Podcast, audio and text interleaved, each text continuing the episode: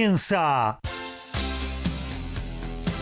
Código Deportivo. Todos los deportes, todos. Pasión, info y opinión para compartir con vos. El mejor equipo y la conducción de Gabriel Giachero. Ajustate el cinturón. Arranca Código Deportivo.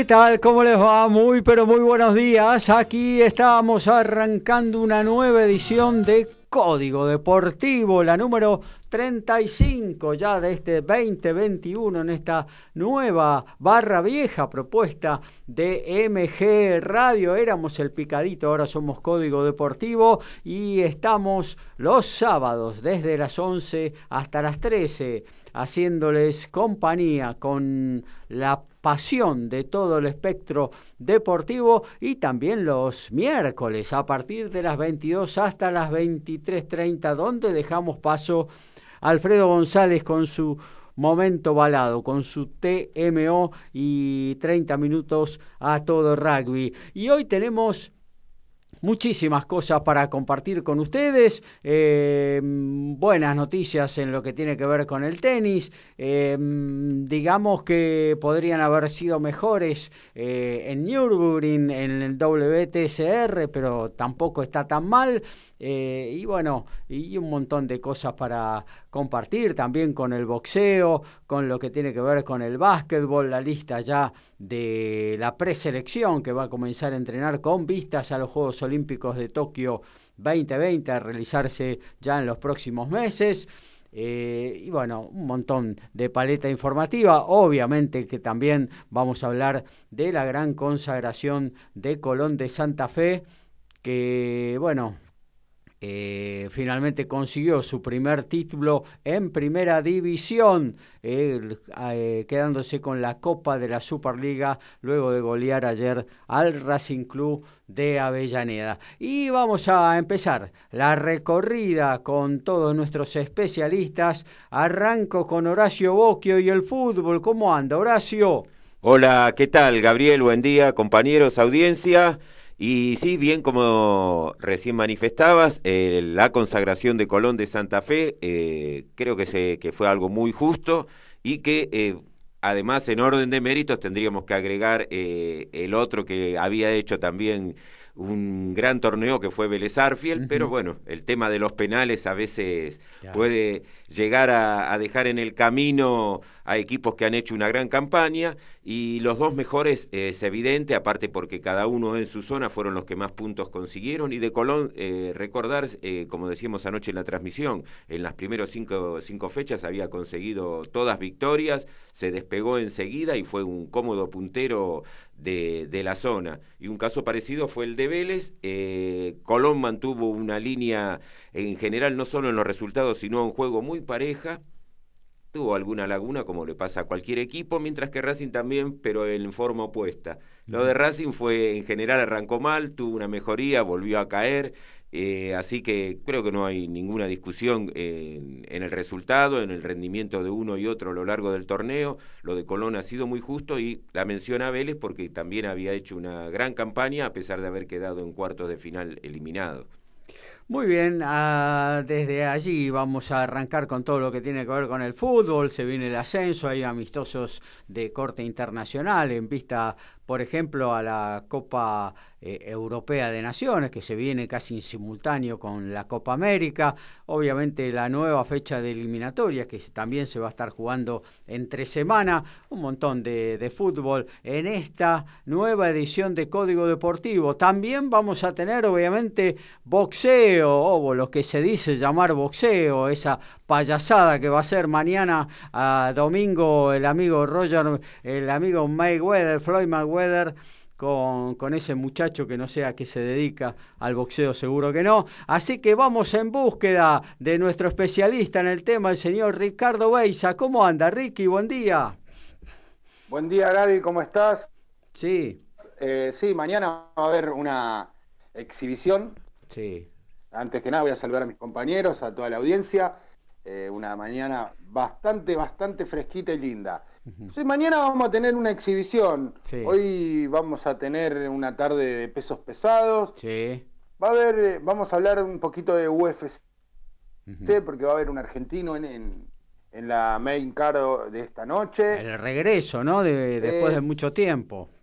Después de mucho tiempo, el Rasta Santiago Poncinibio vuelve a, al octógono, así que no tenemos, tenemos bastante información, pero ahí es donde hay una pequeña eh, un reto para usted. No lo trate así a uno de los mejores boxeadores de toda la historia. No, está bien. La historia. pero la historia. está divirtiendo el hombre. La historia es la historia. No, no se está divirtiendo. Está ganando 100 millones de dólares, así que no se está divirtiendo. ¿Usted no eh, se divertiría, Gaby, si gana 100 millones de dólares? No, sí, bueno, pero estoy diciendo ah, que estamos, estamos, estamos vendiendo una velada como si fuera de boxeo y está peleando contra un muchacho youtuber. Bueno, no, por favor. No, eh, eh. sin, no, sin duda, sin duda, eso lo voy a explicar, le voy a explicar bien todo lo que va a pasar, que no es una, pelea, obviamente, es una exhibición donde no va a haber un ganador oficial, así que ningún, ninguno va a poder sumarse eh, a su récord esta Yo diría, amigo Ricky, darle eh, realmente la importancia que se merece a esta pelea de pesados. También esta noche hay boxeo. Y bueno, poner en un, en un tercer plano, en un tercer plano esa velada que realmente para mí es patética. Y no, no le quiero dar mucha mucha vuelta, mucho mucho comentario, eh, porque realmente no, para mí no es boxeo eso, para mí no es boxeo, ni siquiera es una exhibición, oh. pues, ni siquiera es una exhibición, porque si puede haber knockout no es una exhibición, eh, ni siquiera entra en exhibición. Claro, es, son raras, después voy a, voy a hablar bien sobre las reglas que, que se pusieron la verdad que, obviamente, sí, no es boxeo porque no se va a sumar al récord de ninguno, pero eh, a ver, los que amamos el boxeo de Floyd Mayweather, del Money, eh, nos gusta esto de verlo arriba del ring, divirtiéndose. Se lo merece él. Después, hay que no le gusta, obviamente, en, un mes pelea Manny Pacquiao, que, es otro, el otro estilo, digamos, y la gente va a estar viéndolo tengo para contarte sobre las apuestas de, de Pacquiao contra Spence. Así que tenemos mucha información, Gaby, hoy. Muy bien, nos vamos hacia la zona de los polvorines. Arrancamos con el básquetbol, con el automovilismo. El señor que nos informa y opina sobre el tema es Daniel Medina. ¿Cómo andás, Dani? ¿Qué tal, Gaby? Buenos días, muy buenos días a todos los compañeros, como siempre. Muy buenos días a la audiencia, así como dice ahí Ricky, bastante nubladito y fresquito acá, ¿eh? típica este, mañana otoñal tirando a, invernal. Pero bueno, hay que seguir, hay que seguir porque hay que meterse en casita, día de restricciones, sábado y domingo, hay que quedarse en casa y hay que tratar de cumplir con lo, con lo que se dice por lo todo lo que estamos padeciendo. Y con respecto a, deportes, por supuesto, sí, va, vaya que hay novedades. En básquetbol eh, hay muchísimas novedades porque está la Liga Norteamericana, la NBA, realmente eh, eh, ya casi, casi, casi terminando, en, un, el 90% terminando este, los, los cuartos de los playoffs para pasar a, las semifinales de cada conferencia. con el, equipo del argentino Facu Campazo que ya está clasificado. Vamos a ver todos los partidos que se van a jugar. Resta uno, que resta una definición que realmente apasionante y los invito a todos mañana a tratar de verla porque se va a dar por ESPN. Después lo vamos a comentar a las cuatro y media de la tarde. Y tenemos también, por supuesto, lo más importante, para mí lo más importante en, este, en estos últimos 48 eh, horas fue la lista de la preselección Argentina para los Juegos Olímpicos 2020-2021 que se van a disputar y realmente todo el dispositivo que se va a seguir para el entrenamiento que no va a ser acá en Argentina, sino que va a ser en, esta, en las, parte en Argentina y luego en, Las Vegas, Estados Unidos. Y por supuesto también tenemos ya mercado de pases ¿eh? en la Liga Nacional de Básquet, algo muy interesante, un mini éxodo que se viene también, se veía venir, por supuesto, porque no está definido cuándo empieza la nueva Liga Nacional, y el mini éxodo, por supuesto, es para este, los países extranjeros. Y por supuesto tenemos automovilismo, muchísimo, pero muchísimo trabajo en automovilismo porque hay carreras de todo tipo, ya lo dijiste vos, está la Copa Mundial de Turismo con la participación del Bebu Girolami eh, y, y, Esteban Guerrieri en el Nürburgring este, alemán, en las dos carreras que han finalizado se corrieron muy, pero muy tempranito, quizás como bien vos adelantaste no salieron como uno quería, pero eh, no, no está tan mal tampoco la cosa. Y por otro lado tenemos, por supuesto, el TCR italiano, donde el hermano del Bebo Girolami, Franco Girolami, por invitación, eh, ya que está corriendo el TCR europeo, y sí nos dio una gran satisfacción que luego vamos a detallar. Y por supuesto, como no podía ser de otra manera, la Fórmula 1 en el circuito de Azerbaiyán, en la ciudad de Bakú, con sorpresas al por mayor y una clasificación por demás accidentada. Muy bien, también vamos a informarnos de tenis, un deporte que bueno, que está jugando una de sus citas máximas de la temporada con el Gran Slam de París de Roland Garros y bueno, hacia allí nos dirigimos eh, con la opinión y también la información. Hoy nos viene dando buenas noticias ayer del Bonis, hoy también tenemos otra muy buena noticia eh, en la voz de Lautaro Miranda. ¿Cómo andás, Lautaro? Buen día. Hola, Gabriel, buen día para vos, para los compañeros, para la audiencia también. Sí, tenemos muy buenas noticias desde París por el triunfo de Diego Schwarman, bien tempranito desde las 6 de la mañana que, comenzó su partido, pero bueno, lo liquidó rápido ante Philippe Kohlreiber, eh, un rival siempre complicado, y ya está en la cuarta ronda, los octavos de final, la famosa segunda semana, ¿no? Donde, que es el gran objetivo de la mayoría, y, ahí está también para enfrentar a otro alemán, a Jan Lennart Straff, que, que, bueno, viene jugando un muy buen torneo, también ganó Nadia Podoroska en dobles, así que bueno, tenemos bastante novedad de los tenistas argentinos, porque también se sortió el cuadro junior, donde estará jugando Solana Sierra, también jugó Gustavo Fernández, así que bueno, hay bastante información para poder comentar el día de hoy, felizmente. Más todo lo que está sucediendo, bueno, en el minuto a minuto, que también vamos a tener en esta edición número 35 de Código Deportivo. Por ejemplo, ya ganó Djokovic, ahora está jugando el Rafa Nadal. Todo eso se lo vamos a ofrecer a nuestros oyentes durante estas dos horas que vamos a estar a pura pasión aquí en el aire de MG Radio. Nos queda el rugby, la presentación de Alfredo González. ¿Cómo andás, Alfred? Muy buenos días, muchachos de audiencia, acá disfrutando, como dicen todos, de esta hermosa mañana, recordando que hoy es el Día Mundial del Medio Ambiente, una algo que tenemos que tener muy en cuenta. Este, tenemos información del rugby, eh, se va completando el casillero de los Pumas en sus eh, partidos de este año. Una mala noticia sobre Jaguares 15 y hoy se juega la final del Pro de 2 a ver quién asciende al top 14 en Francia con Argentinos en el medio y si entra un cachito hay una interna entre la UAR y un jugador de ex Puma que no fue convocado, que él da sus razones para por qué cree que no, no es llamado por, por Ledesma.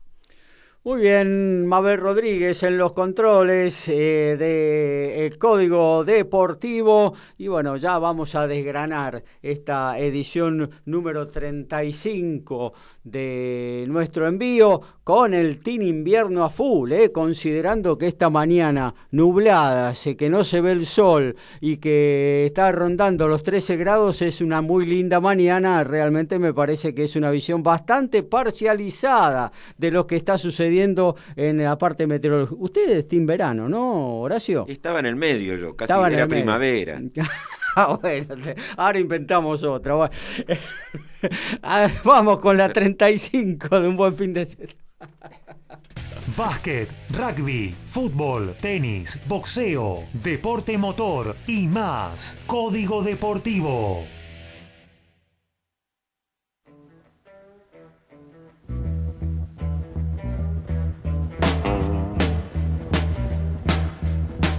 Bueno, vamos con el FOBA, el señor ahí, Team Primavera. Bueno, eh, habíamos arrancado con el tema Colón de Santa Fe y ayer, porque no toda la audiencia es la misma, eh, recordar que Colón llegó a primera división en el año 1966, consiguió el ascenso ganando el torneo de primera B de esa época en el 65 y debutó en primera el marzo del 66 como local enfrentó a Chacarita. Ese es su primer partido oficial en primera división, había perdido 2 a 1 y en su historia ha quedado que el primer gol lo marcó Pedro Medina, uno de los tantos Medina que tenía Colón en esa época y su hermano Luis jugaba con él, él era centro delantero y Luis jugaba de puntero izquierdo. Ambos venían de All Boys, que había perdido el ascenso casualmente, el segundo ascenso, eh, a manos de Platense, un partido muy recordado, seguramente Daniel Medina eh, lo va a tener presente, se jugó en la cancha, en la vieja cancha de San Lorenzo de Almagro, y ¿En el ganó gasómetro? en el viejo gasómetro una noche que estaba a full como en los partidos de primera en esa época el ascenso también convocaba y bueno eh, terminó ganando Platense 2 a 1 y consiguió el ascenso a primera división. Los hermanos Medina pasaron a Colón que fue el otro ascendido el que había ganado el torneo. Y eh, recuerdo ya que ayer eh, jugaban eh, Racing y Colón el primer enfrentamiento fue el 29 de mayo del año 66. ¿En la Avellaneda? Y se jugó en Avellaneda. No me diga que usted estaba en la cancha. Yo estuve en la cancha, era muy chico, pero estuve con el gol de JJ Rodríguez. eh, Racing ganó 1 a 0, tres minutos del segundo tiempo. El Yaya Y- Rodríguez. Del Yaya Rodríguez. Eh, la formación de Racing era la habitual, es fácil recordarla. Pero la de Colón, esa, esa tarde, ese primer partido por la fecha 13 del torneo que se eh, juega en Avellaneda, jugaba Herrea en el arco, que fue un arquero que se destacó en Atlanta, en Boca, Sí. eh, pasó por Estudiantes de La Plata e integró eh, uno de los equipos que jugó la Libertadores cuando Osvaldo Juan Subeldía era el técnico, en la época dorada de Estudiantes. Claro. Después eh, jugaba Sanitá y Carou en defensa. En el medio eran Larpín Moreira y Gisleno Medina.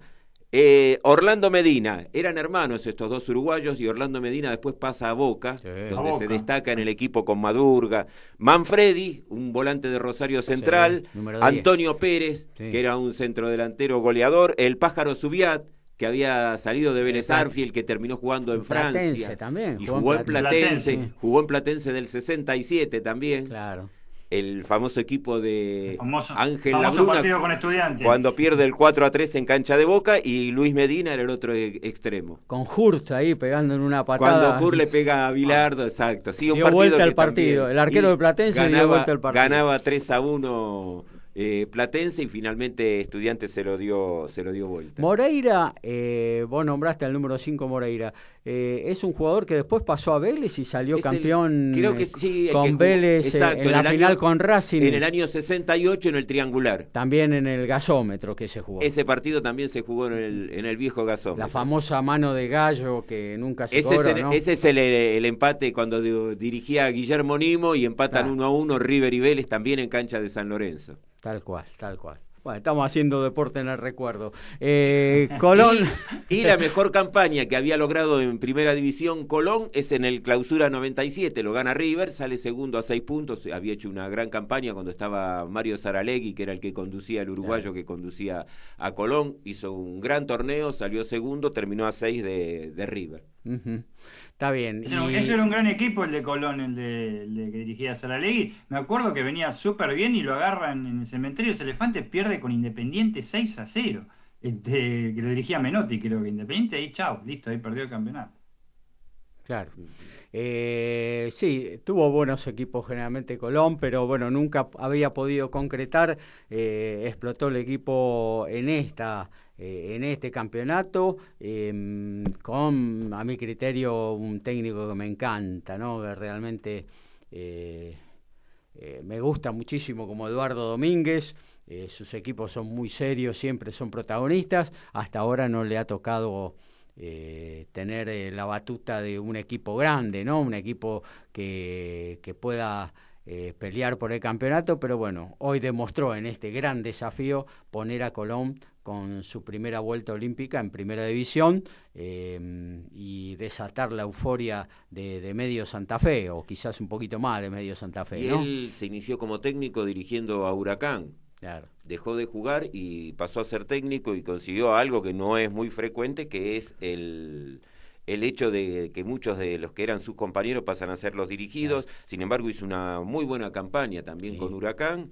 Eh, y bueno, eso lo catapultó a llegar a Colón de Santa Fe. Este es el segundo ciclo eh, de, Domínguez. Y llegó eh, casualmente, con pandemia de por medio, dirigiendo el primer partido, es cuando se corta el torneo el año pasado y en cancha de Rosario Central él debuta con Colón de Santa Fe, gana Colón 3 a 1, un resultado hasta sorpresivo. Colón no sé cuánto tiempo llevaba, si llevaba cerca de 20 partidos sin ganar de visitante, y lo consigue ahí y se, cortó el torneo.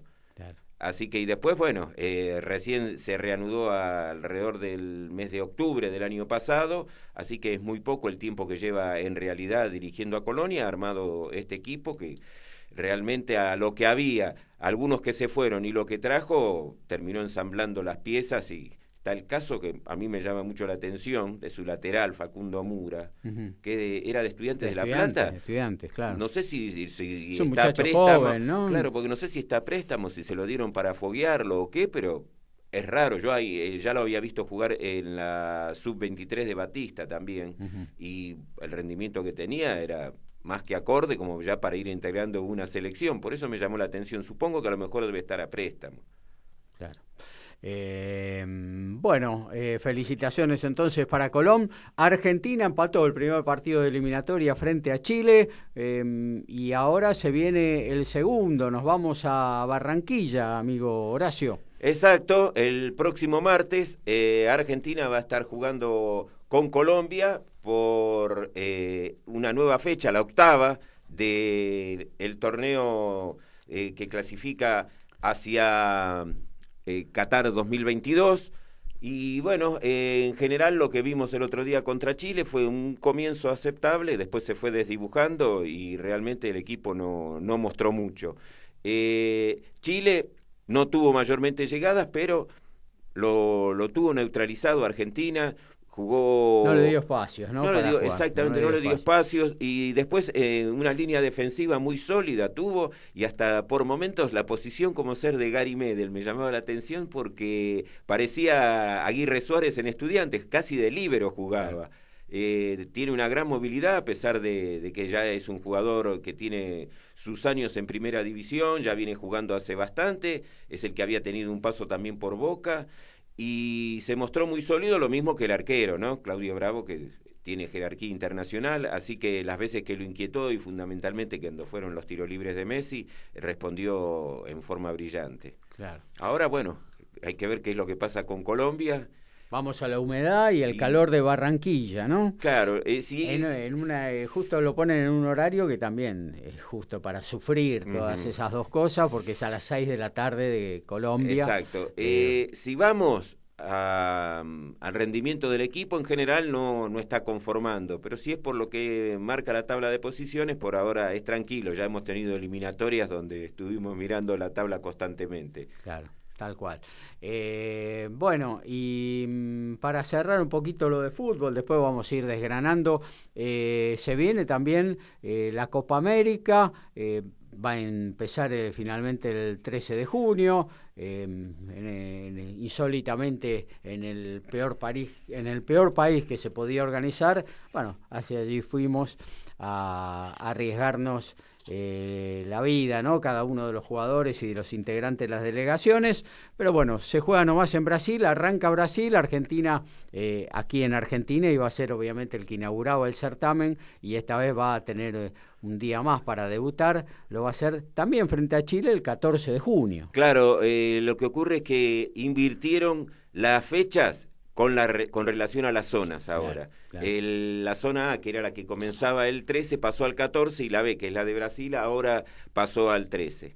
Argentina va a estar jugando 18 horas el, la primera fecha ante Chile el día 14 y Brasil va a jugar el domingo 13 eh, a las 18 horas enfrentando a Venezuela. Recordemos que este sistema de dos zonas de cinco, los cuatro primeros de cada zona son los que van a clasificar. Entraremos, entonces ahí sí, entramos. Y creo que ahí ya la tabla no la vamos a tener que mirar directamente. bueno. ¿Puedo, ¿Puedo, hacer un comentario que sé que voy a despertar el, enojo de muchos, pero bueno, lo quiero hacer. Sí. Eh, ¿Podemos meter un, un cambiazo ahí en la lista de buena fe de, de la selección? Podemos El una ya no está más, ¿eh?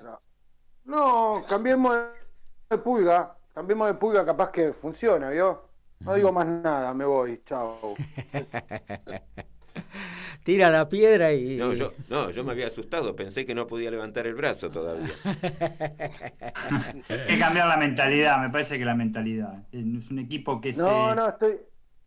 Ese- no, no, no, no, por Ricky, lo digo por la selección argentina. Es un equipo que se lo ve y siempre ofrece lo mismo. O sea, eh, es seguro un empate lo tiene, nada más. No ofrece nada más. Me parece por el momento, por lo menos lo que pienso yo. No me, no me transmite nada este, el equipo de la selección argentina porque no, no tiene ni, mi- ni, ni mínimamente identidad de juego y depende de Messi. Ayer escuchando el- la final este, Colón y Racing, el comentarista muy acertadamente dijo, miren que a Messi se le viene el calendario encima, y es cierto. Sí, claro. No, pero no, perdón, no solo eso, sino que a mi favor está de que los miremos los resultados de la selección de Scaloni con Messi y sin Messi. Eh, creo que es ampliamente superior el porcentaje de puntos ganados sin Messi que con Messi. No digo más nada, ¿eh? me voy porque me van a matar. Y bueno, No, yo pienso, no, yo pienso que no, que al contrario, que Messi es el único que aunque sea de penal mete goles. Después es un equipo que no sabe lo que es el arco de enfrente. ¿eh? Como muchos equipos en el fútbol argentino. Eh, no sabe lo que es el arco de enfrente. Entonces, ¿cómo puede ser que no le puedan encontrar una variante a un jugador veterano, muy buen jugador, como Sánchez de Chile? Todas las pelotas que agarró Sánchez de Chile este, eh, este, eh, el partido del otro día no, no se la pudieron sacar nunca. No solamente Sánchez, Chile no tiene recambio. Arangui, Gary Medel, Bravo, vienen jugando hace, no sé, más de 10 años. Este, aparte de eso, más allá de eso, eh, el equipo argentino no supo, como vos bien decís, encontrarle la vuelta a un Chile que la verdad jugó muy bien. Eh, Argentina eh, no me pareció tan, tan malo lo que hizo, pero la verdad es que debería haberle encontrado solución al, al planteo que, que le hizo Chile. Y yo creo que Chile se encamina a ser el Colombia de los 90. Ya prácticamente sus jugadores, supongo que el año que viene, si está en Qatar, será el final y tiene que hacer un recambio Sí, total. sí, total, total, total. Sí, sí. Y no, no se ve, no se vislumbra para el caso chileno un recambio, ¿no? Porque uno en Colombia ve algún jugador que de vez en cuando aparece, en Uruguay también, eh, bueno, en Argentina, Brasil obviamente también, pero eh, en Chile la verdad que no, no se ve mm, una liga chilena que está plagada de extranjeros y que, bueno, eso paga después eh, los platos rotos en la selección, Sí, ¿no? creo que uno de los pocos que no está en este momento es Marcelo Díaz, Claro. que ya tiene 34 años. Por eso, ¿no? Ya no, no, no. Ta- Estarán para llegar con lo justo a un nuevo mundial, pero nada más, nada más. Eh, y bueno, vamos a ver Argentina que todavía eh, está haciendo un recambio importante, también ahora en la parte defensiva, con la inclusión de, de Cristian Romero, la consolidación de, Martínez Cuarta. Eh, bueno, faltó Montiel el otro día. yo creo que Foy es un número dos muy bueno, muy bueno, de lo mejor. y tenemos eh, en la saga central, porque no, porque escuchaba por ahí que nos cuesta la saga central. En la saga central tenemos a Nehuen Pérez, que es un jugador que todavía es mejor que Cuti Romero que jugó el otro día.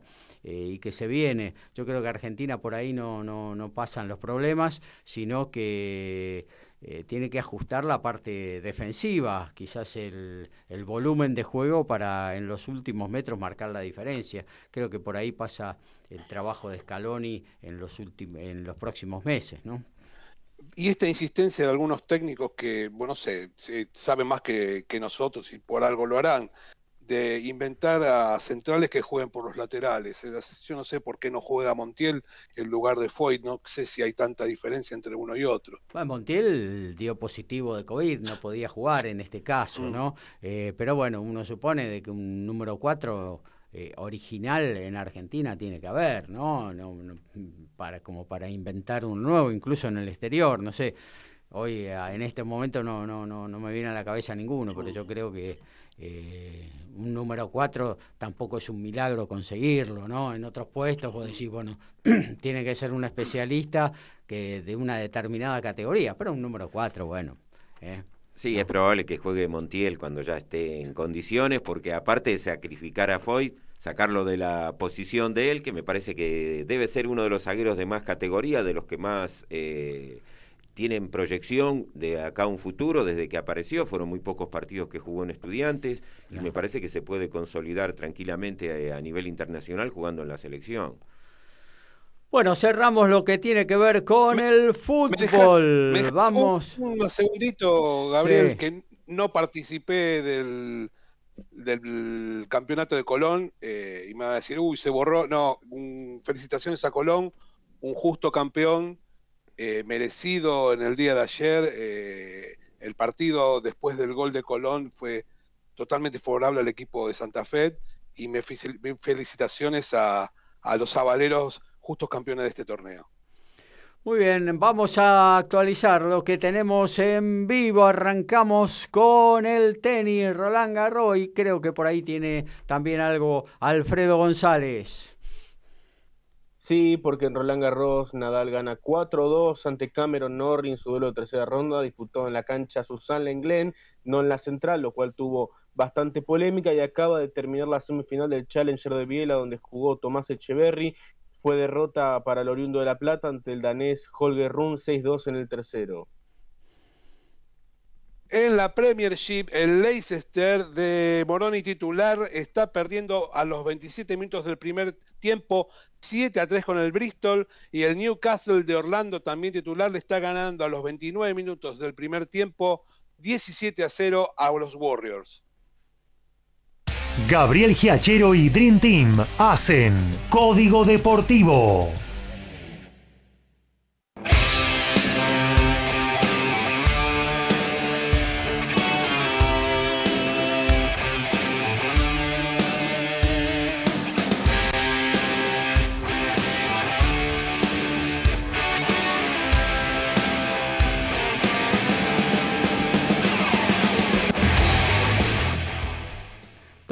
Todas las informaciones, todas del deporte. Arrancamos con Alfredo González.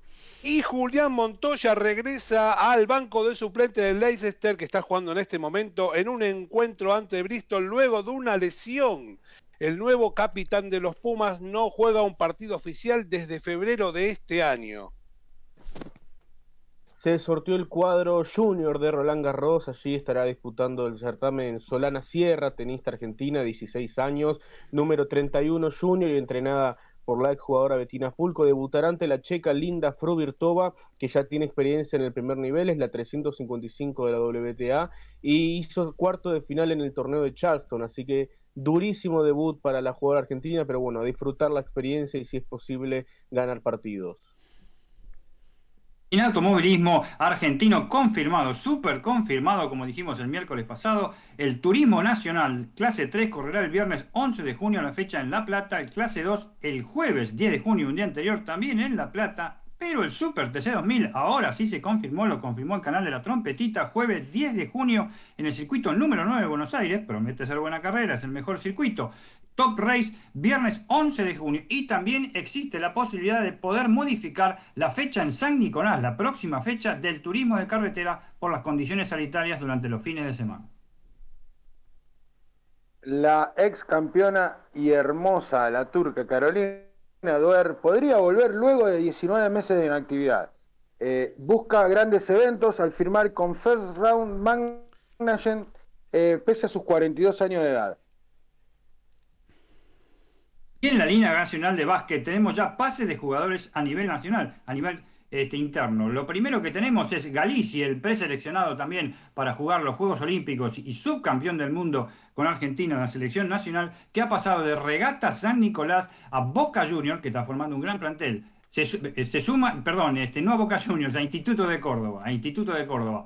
Y el tucumano, ex director técnico de regatas de, regatas de corriente, eh, mm, muchacho. Eh, pasa a ser ahora el director técnico de, de, eh, instituto, disculpen, la, me, me, equivoqué de nombre, porque es Luca Victoriano, claro. generación dorada, subcampeón del mundo 2002. Instituto se está rearmando con todo en el básquet nacional. Y continuando los amistosos internacionales en Europa, a las 12 horas Rusia va a estar enfrentando a Bulgaria. Después en un ratito vamos a dar las formaciones ah, bueno. de Rusia y Bulgaria. Te va a ayudar Ricky. Eh, y a las 15.45 Suecia recibe a Armenia. Eh, hoy vamos a tener en el Brasileirao 19 horas Goyanense San Pablo, 21 horas para Bargantino Bahía, y en el mismo horario Santos Seara. En la Liga Uruguaya a las 12, Boston River City Torque, 15 horas para Plaza Colonia Nacional y 17.15 Sudamérica Cerrito. Muy bien, nos metemos ahora en el mundo automotor. Vamos al automovilismo con la voz de Daniel Medina y varias informaciones para compartir con nuestros queridos oyentes. Dani. Así es, porque bueno, una mañana bastante agitada en lo que respecta a la Argentina. Sería tarde, ya tarde noche, este, en, en, en la mayoría de los escenarios europeos donde se desarrolla eh, toda la actividad que hay este, en este momento del deporte automotor, que tiene algo de interés, por supuesto, ya que en la parte nacional, como bien nosotros dijimos, todos los fines de semana por ahora están postergados por las cuestiones sanitarias. Dani, empezamos... mira, por la discúlpame, por la aplicación, sí. Gonzalo de Pueyrredón nos pregunta, va, eh, nos dice, estaba ilusionado con que Girolami o Guerrieri ganaran eh, la segunda carrera de hoy en Nürburgring, el WTCR, pero bueno, lamentablemente no pudo ser, eh, así que vos seguramente nos vas a comentar con detalles lo que sucedió ahí en el infierno verde.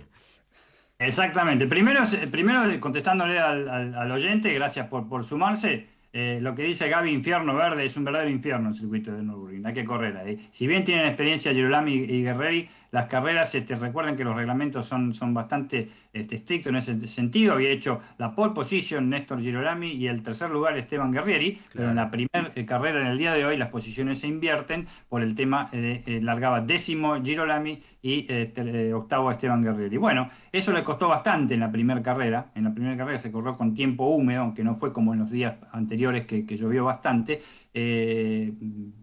Eh, realmente le, costó bastante subir a los dos por, el tráfico, por los buenos autos que había eh, desde eh, había antes. Eh, Guerrero ganó un par de posiciones en la primera carrera, igual que Girolami. Y este, ambos pudieron avanzar con el paso de los giros lent lentamente y finalizaron cuarto y octavo. No es una mala este, carrera, respondiéndole al oyente, teniendo en cuenta dónde largaron. Los autos son muy parejos, son muy parejos. Claro. Tiago Monteiro, el compañero de equipo claro. de ambos, este, se adjudicó la primera carrera y Van Müller con el, el Dinanco realmente que es un gran corredor el francés en segundo lugar y el uruguayo Santiago Urrutia en tercer lugar. Urrutia está pidiendo pista, ¿eh? está pidiendo pistas para tratar que le den más bolilla y realmente tiene todo el apoyo, apoyo del equipo eh, equipado eh, automotrizmente por la gente de China. Cuarto Guerrieri este, y en octavo lugar este, Giro Lamy. Pero en la segunda carrera las cosas eran otras porque tenían que hacer valer eh, eh, esa posición de, eh, de, privilegio que tenía el, cordobés. Desde ya mm, largaron todo bien, pero perdió el liderazgo en la primera curva con Jean Bernet. Jean Bernet es un gran corredor, realmente. Perdió el primero y el segundo lugar, el segundo con Lucas Lensten, ¿no? con, con, la gente de Hyundai, que andaba muy bien y habían largado de la, de la, de la, segunda, fe, de la segunda fila. El que no le fue muy bien fue a Guerreri, que Guerreri se quedó parado el auto en la largada en la, en la, segunda, en la segunda carrera. Desde ya lo tuvo que hacer en boxer y después fue sancionado, tuvo que hacer un, un, stop and go, eh, pase y siga, para, por no cumplir con el procedimiento correcto en la largada desde ese eh, sector.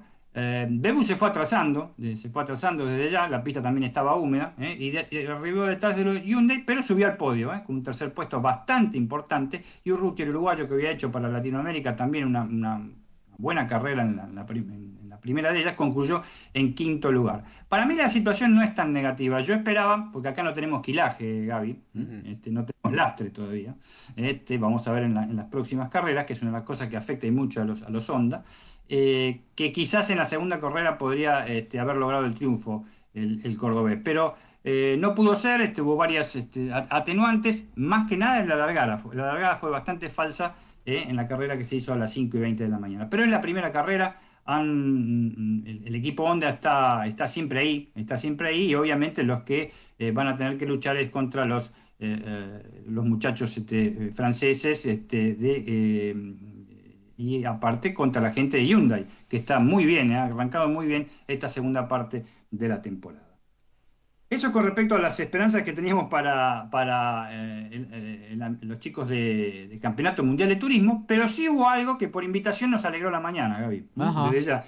Que Franco Girolami, eh, el hermano del Bebo, había hecho la pole position. Está corriendo en el TCR europeo este muchacho y lo estamos comentando semana a semana, ¿no? Desde ya. Y fue invitado a correr en el TCR italiano, ¿eh? que es una competencia que participan varios de los TCR europeos y varios pilotos de renombre internacional también, y varios que corren en la Copa Mundial de Turismo también. Pero a veces optan, por contratos obviamente, por este, seguir corriendo en el turismo, eh, en el TCR italiano. Y vaya se lo hizo muy bien. ¿eh? Realmente en el circuito de Misano en Italia con su Honda Civic eh, Type R había hecho eh, eh, el mejor tiempo en el día de ayer y hoy triunfó de punta a punta en Misano. Este, Franco realmente con un andar este, espectacular a casi 250 kilómetros este, en la recta principal, pero con una velocidad promedio de 197 kilómetros, se impuso en la primera competencia del fin de semana, habiendo conservado la primera posición. No hubo con qué con qué darle y ante pilotos que realmente este, son bastante importantes. Eso nos alegró en la mañana, uno de los dos hermanos está más contento que el otro, evidentemente, uno con un podio y el otro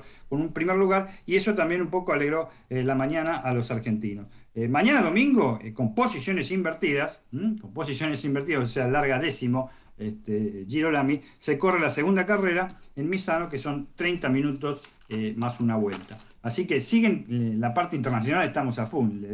Y otra cosa que realmente, eh, antes de pasar al plato fuerte, que es la Fórmula 1, es el tema de eh, Franco Colapintos en, en, en, la serie de Mans. que se va a desarrollar en el día de mañana. vino haciendo desde el jueves en entrenamientos y, en la clasificación hoy, que fue muy temprano, todas las carreras fueron muy temprano para lo que es nuestra, nuestro horario logró la pole position en todas las carreras y, definitivamente en la clasificación que se desarrolló el Aulus Drive Racing, que conduce Cola Pinton, este, se consagró con el primer lugar en la carrera que se va a correr mañana en Le Castellet. ¿eh? A las 6 de la mañana comienzan las 4 horas en Le Castellet, como saben todos ustedes, es el circuito este, eh, francés, donde generalmente ya lo, ya lo conocí muy bien Franco. Festejó junto a Roman Rusinov, el ruso, y Nick de Bryce, este, el, holandés, o de Países Bajos ahora como se dice, la segunda pole en su auto que tiene, porque ya la, otra lo había, hecho en, este, Montmeló. Las cuatro horas de Paul Ricard se largan mañana a las 4 de la mañana. Vamos a ver, porque acá eh, el tema eh, de las pole position en estas carreras de resistencia, como ya lo dijimos varias veces, si bien tenemos mucha esperanza en el joven de Pilar, eh, a veces no tienen mucho que ver, este, porque sobre todo si son carreras de más de cuatro horas, pero en cuatro horas este, también no tiene mucho que ver porque no solo es la velocidad de hacer el mejor tiempo, sino que la resistencia, las estrategias, las paradas en voces, las posibles sanciones. Este, eh, son, muchas las sanciones que hay eh, en cada carrera. Eh, desde ya entonces esperamos mañana a las 6 de la mañana, vamos a ver si este, puede derrotar a los chicos de los Oreca. El rival a vencer sin ninguna duda es el Oreca de United Autosport, que ha ganado todas las carreras hasta ahora y que en el cual corre el experimentadísimo polaco Robert Kubica. Desde ya, y G el chino, este, pero eh, va a ser difícil de vencer y eh, están en el segundo y tercer lugar. Segundo los autos, el auto de Kubica y tercero el de Phil Hanson, Jonathan Aberdeen y Tom Gamble, que ya han ganado este, una, una carrera. Vamos a esperar porque es un, muy buen aliciente. Esperemos que eh, Colapinto pueda, pueda, estar en el podio. yo creo que están un pasito más abajo que los Oreca. Yo creo que están un pasito más abajo que los Oreca, pero sería bien una, victoria en esto, en el, cual creo que el piloto de Pilar está enfocando toda este, su atención. Eh, me parece que no le está viendo tan bien este año, ya en las este, eh, cuatro primeras o cinco primeras ediciones eh, de la Fórmula Regional Europea y lo está enfocando tremendamente para prepararse en el plato fuerte que va a ser las 24 horas de Le Mans. Y por supuesto el plato fuerte de hoy, lo, tenemos, tenemos para dar después noti deportes con respecto al, plato fuerte de hoy, pero en la Fórmula 1. En la Fórmula 1 en Azerbaiyán, en el circuito de Bakú, una clasificación que terminó atrasada, porque hubo accidentes. Este, la, la Quali 1, el Lance Stroll se, tumbó en la curva 3. siguen derecho, no doblan. ¿Te acuerdas que habíamos dicho que bajan por ahí de, casi más de, casi 300 kilómetros, 80 kilómetros? Bueno, en esa curva hoy se dieron 3, 3, 1, 2, 3. El primero fue Lance Stroll, tuvo que eh, en la, en la Quali 1, así que quedó alejadísimo en las posiciones. El segundo fue en la Quali 2, Daniel Richardo, que sigue con sus pésimos fin de semana.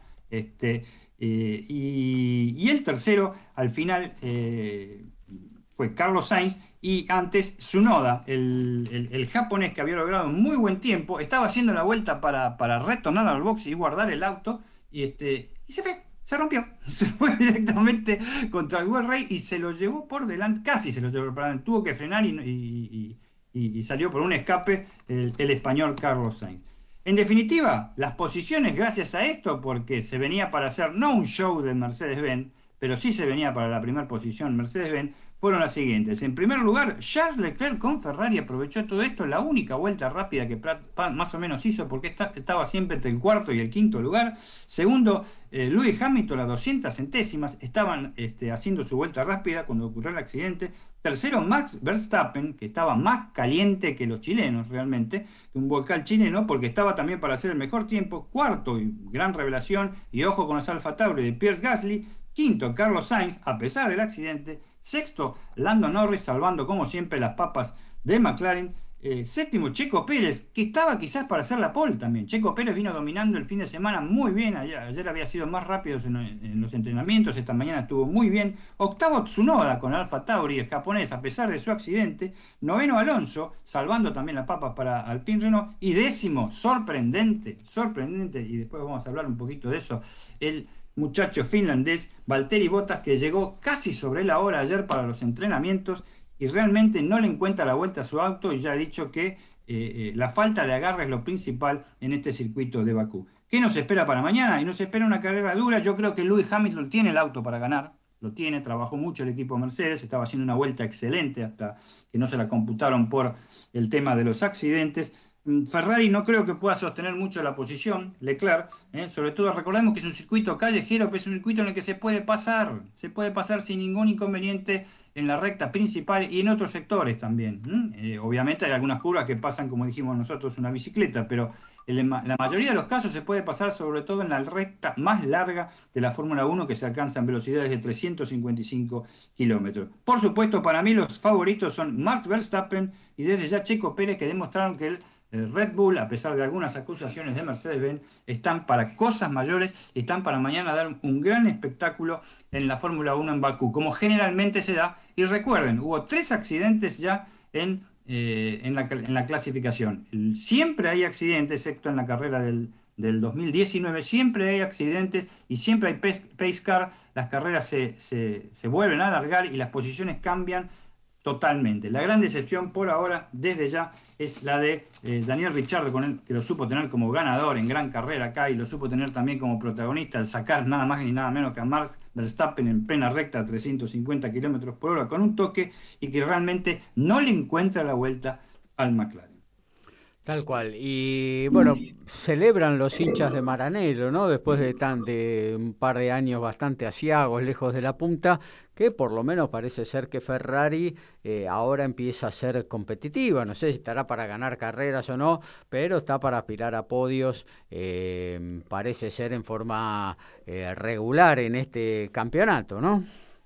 Mira, sí, yo creo que sí, le han encontrado un poquito después de su arreado año este, que habían hecho en el 2019, que habían finalizado como amenaza de, de, eh, Mercedes, pero realmente tenían con autos antirreglamentarios. Eh, están teniendo, como decís vos, están, si no hubiera, si Leclerc, Leclerc hubiera ganado en Mónaco, no había duda. Leclerc iba a ganar en Mónaco. ¿eh? Y posiblemente Sainz iba a salir tercero o cuarto. Así habían hecho un podio completo, primero y tercer lugar, y en este momento Ferrari estaría tercero en el Campeonato del Mundo de Constructores. Está cuarto con dos puntos abajo de McLaren pero tiene dos muy buenos pilotos. Leclerc está teniendo, Leclerc también se salió en los entrenamientos, ¿eh? la misma hizo, ¿eh? se fue también en el mismo lugar, o sea, sería el cuarto accidente, no lo mencioné, lo que pasa que fue en el entrenamiento del día de ayer. Eh, tiene cosas a corregir, se le está yendo un poquito la mano, este, no está haciendo lo cerebral que, era cuando lo conocimos y que le sirvió al monegasco para subir a la élite de la Fórmula 1 en Ferrari. Eh, y Sainz está muy sólido en, las posiciones. Quizás no aspira a primeros puestos. No creo que puedan tener primeros puestos, pero que están en, el podio y que van a estar por ahí entre los tres este, mejores marcas en el campeonato de conductores sin, ninguna duda. Ha mejorado muchísimo. Y el que ha mejorado está palmo a palmo es Red Bull. ¿eh? Ojo, ¿eh? Está, eh, palma le cuesta mucho poner el auto eh, eh, a la gente de Mercedes a punto y ojo, porque la brecha entre Lewis Hamilton y Valtteri Bottas cada vez es más grande, segundo y décimo hoy, y Bottas no estaba haciendo una buena vuelta para, para, para subir más cuando se suspendió este, la clasificación 3 faltando un, minuto. recordemos que Bottas es un gran escudero de la escudería este, Mercedes y Hamilton se la, se la va a tener que ver ante los poderosos Red Bull. Muy bien, hasta ahí lo que tiene que ver con el automovilismo. Em, a ver, actualizamos lo que está sucediendo en el mundo deportivo. Arrancamos con tenis, luego vamos al rugby. Nadal Z arriba ante Cameron Norrie, ahora saca 0-1, 40 iguales, aprieta el británico en el comienzo del segundo set. Finalizaron los primeros tiempos en Inglaterra. El Bristol de visitante de Nahuel Chaparro, que está en el banco, le está ganando 14 a 6 a, los Tigers. Y en el otro partido, Newcastle le está ganando 17 a 0 a los Warriors. Desde Villa Pueyrredón, ciudad autónoma de Buenos Aires, en la República Argentina, estás en MG Radio. Momentos geniales, las 24 horas de tu día.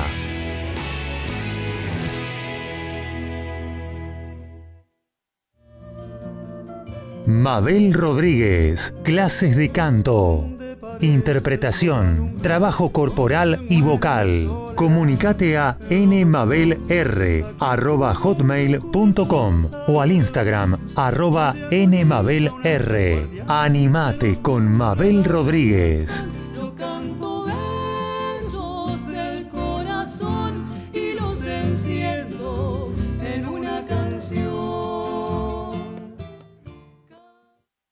Hacer radio es posible en MG, el precio más bajo del mercado y un mes gratis. Haces el programa en el estudio o en tu casa. Comunicate a info.mgradio.com.ar o a nuestras redes sociales. MG Radio te va a sorprender.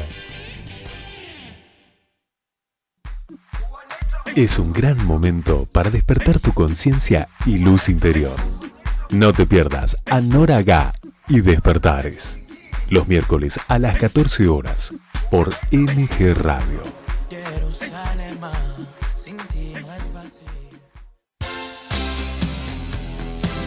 La pasión vive en MG Radio. Prendete a Código Deportivo. Info, opinión y el vivo de todas las disciplinas. Sumate los miércoles a las 22 y los sábados a las 11 horas por MG Radio.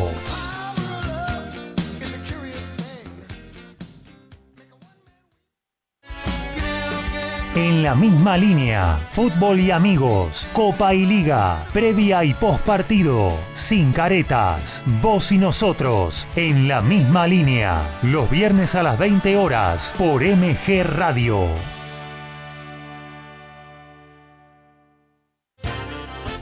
Más divertido, menos aburrido. Es cosa de chicos para compartir con los grandes. Conduce Iri Jaramillo con un staff muy especial. Más divertido, menos aburrido. Los domingos a las 12 por MG Radio.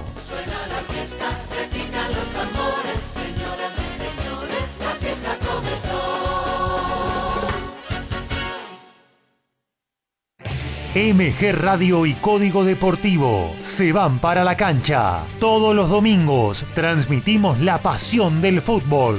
Los partidos de Boca o River estarán en el aire de nuestra emisora y toda la info nacional e internacional, más el polideportivo. Sumate a nuestra locura. Prendete a MG Radio.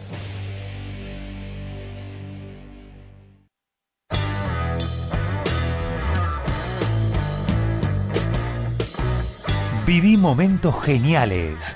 Viví MG Radio.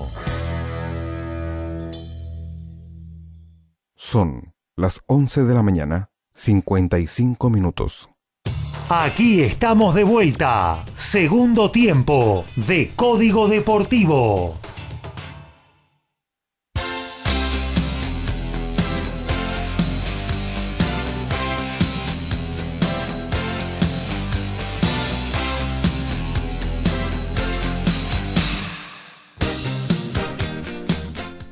Arrancamos el segundo tiempo, como dice el separador de Código Deportivo, noticias varias de todos los deportes.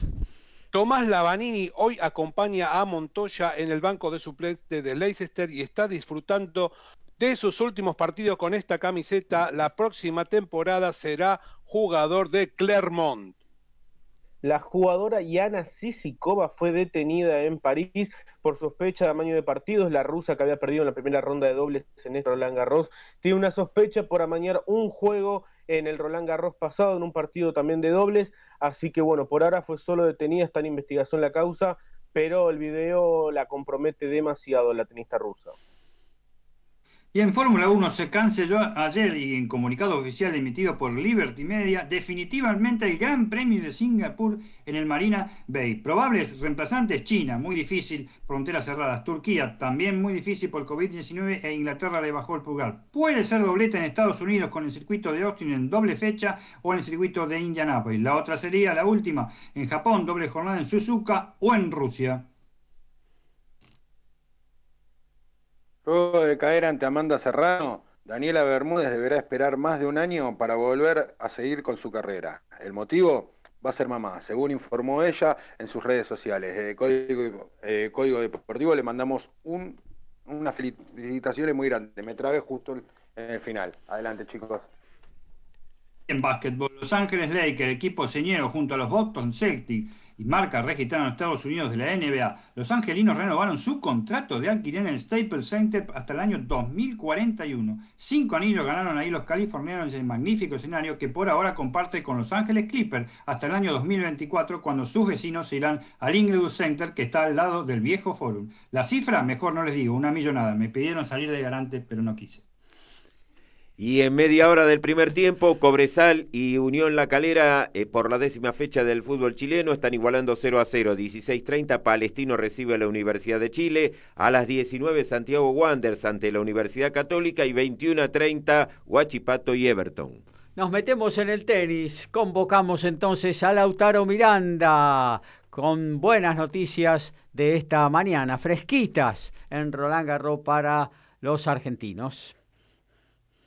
Sí, así es, Gabriel. Nuevamente saludo a toda la audiencia. Eh, eh, ganó Diego Schwarman, partido que comenzó bien temprano en nuestro país, 6 de la mañana, en la Susan Lenglen, eh, una cancha que ya desde el día de ayer nos viene trayendo alegrías, porque ayer en ese estadio ganó Federico Del Bonis, hoy ganó Diego Schwarman en la segunda cancha en importancia, a mi gusto tiene una estética por televisión que es realmente hermosa. Y bueno, ganó en un muy buen partido, fue eh, lógicamente de menos a más, ganó 6-4, 6-2, 6-1 ante Philipp Kohlreiber, tenista alemán de 37 años, que es muy bueno, que había pasado un tiempo parado por lesiones y eso le sacó un poco de ritmo, pero bueno, llegó hasta esta tercera ronda de Roland Garros y lógicamente había expectación por ver este partido, pero bueno, el Peque fue sumamente superior, pudo dominar, incluso apretó sobre el final, de hecho el último juego fue con un quiebre, es decir, estaba ganando 5-1 y, quebró en el último juego, es decir, no especuló con poder cerrarlo con su saque, ni mucho menos, así que es una victoria de mucho peso y está nuevamente en los octavos de final.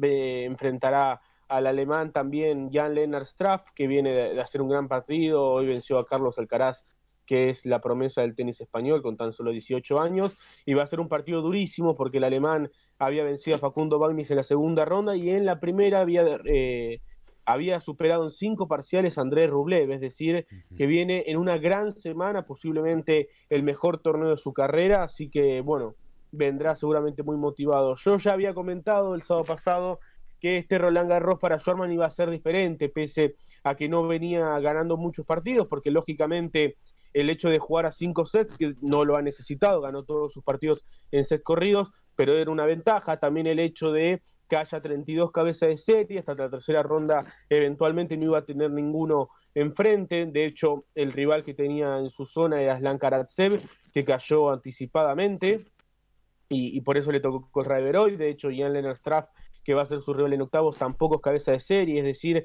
en los Grand Slam hay más lugar a que a veces se puedan dar estas eh, sorpresas y que el cuadro se vaya abriendo y por eso creo que el Peque llega en buen nivel, por supuesto no va a ser fácil ante el alemán, pero es mucho mejor que enfrentar lógicamente a Andrés Rublev, que es el número 7 del mundo. Entonces, creo que de ese lado viene muy bien el Peque. Son dos argentinos entonces en los octavos de final, se suma Federico Del Bonis, que mañana estará enfrentando a Alejandro Davidovich. Paso a comentar un poco sobre el tenista de azul. Está realmente en el mejor momento de su carrera. Ha ganado ayer a Fabio Fognini de manera contundente, fue también en tres parciales.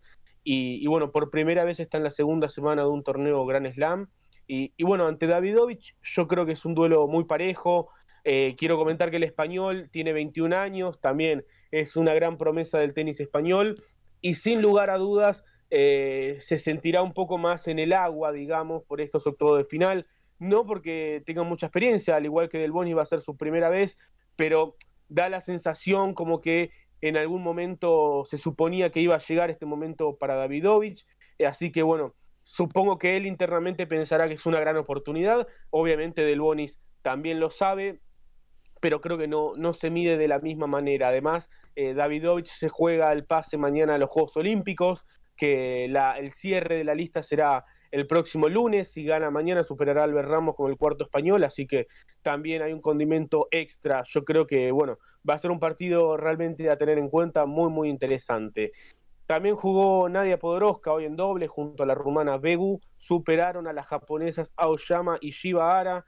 Fue por 7-5, 3-6 y 6-3. Nadia que se coloca ahí a un pasito del top 100 en dobles.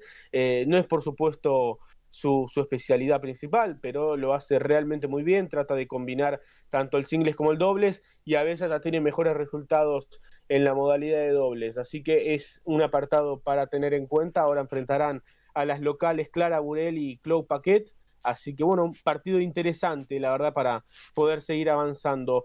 Quien no pudo avanzar hoy fue Gustavo Fernández, lamentablemente se le escapó la semifinal ante Alfie Hewitt, recordemos Gustavo Fernández número 2 del mundo en tenis adaptado, es decir, en silla de ruedas, eh, es de los mejores del mundo en esa modalidad, ganó Roland Garros en dos ocasiones, no habrá tercera este año porque como decía cayó ante Alfie Hewitt, fue, uno, fue 6-1, perdón, 6-1, 5-7, 6-7, un partido en el cual sacó tres veces para partido en el tercer parcial, llegó a liderar 5-2, así que una verdadera lástima porque también tuvo triple match point en el tiebreak, se le escapa de esta forma eh, una, la posibilidad de jugar una nueva final, pero bueno, eh, internamente sabe que, perdió una buena posibilidad, queda aún así el doble, donde están semifinales, y, y bueno, como comentaba también, estará jugando Solana Sierra, tenista de Mar del Plata, que es entrenada por la ex tenista Betina Fulco, eh, de allá de la década de los 90 y, quizás comienzos del 2000.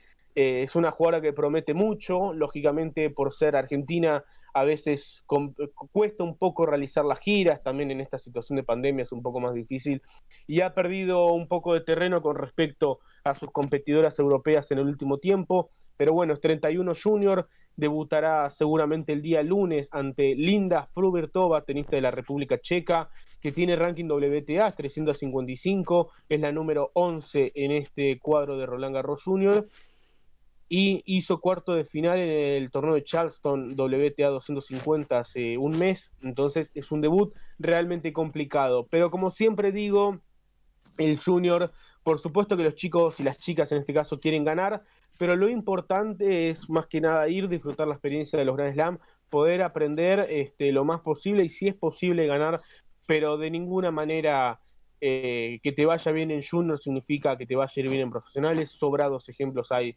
de casos contrarios.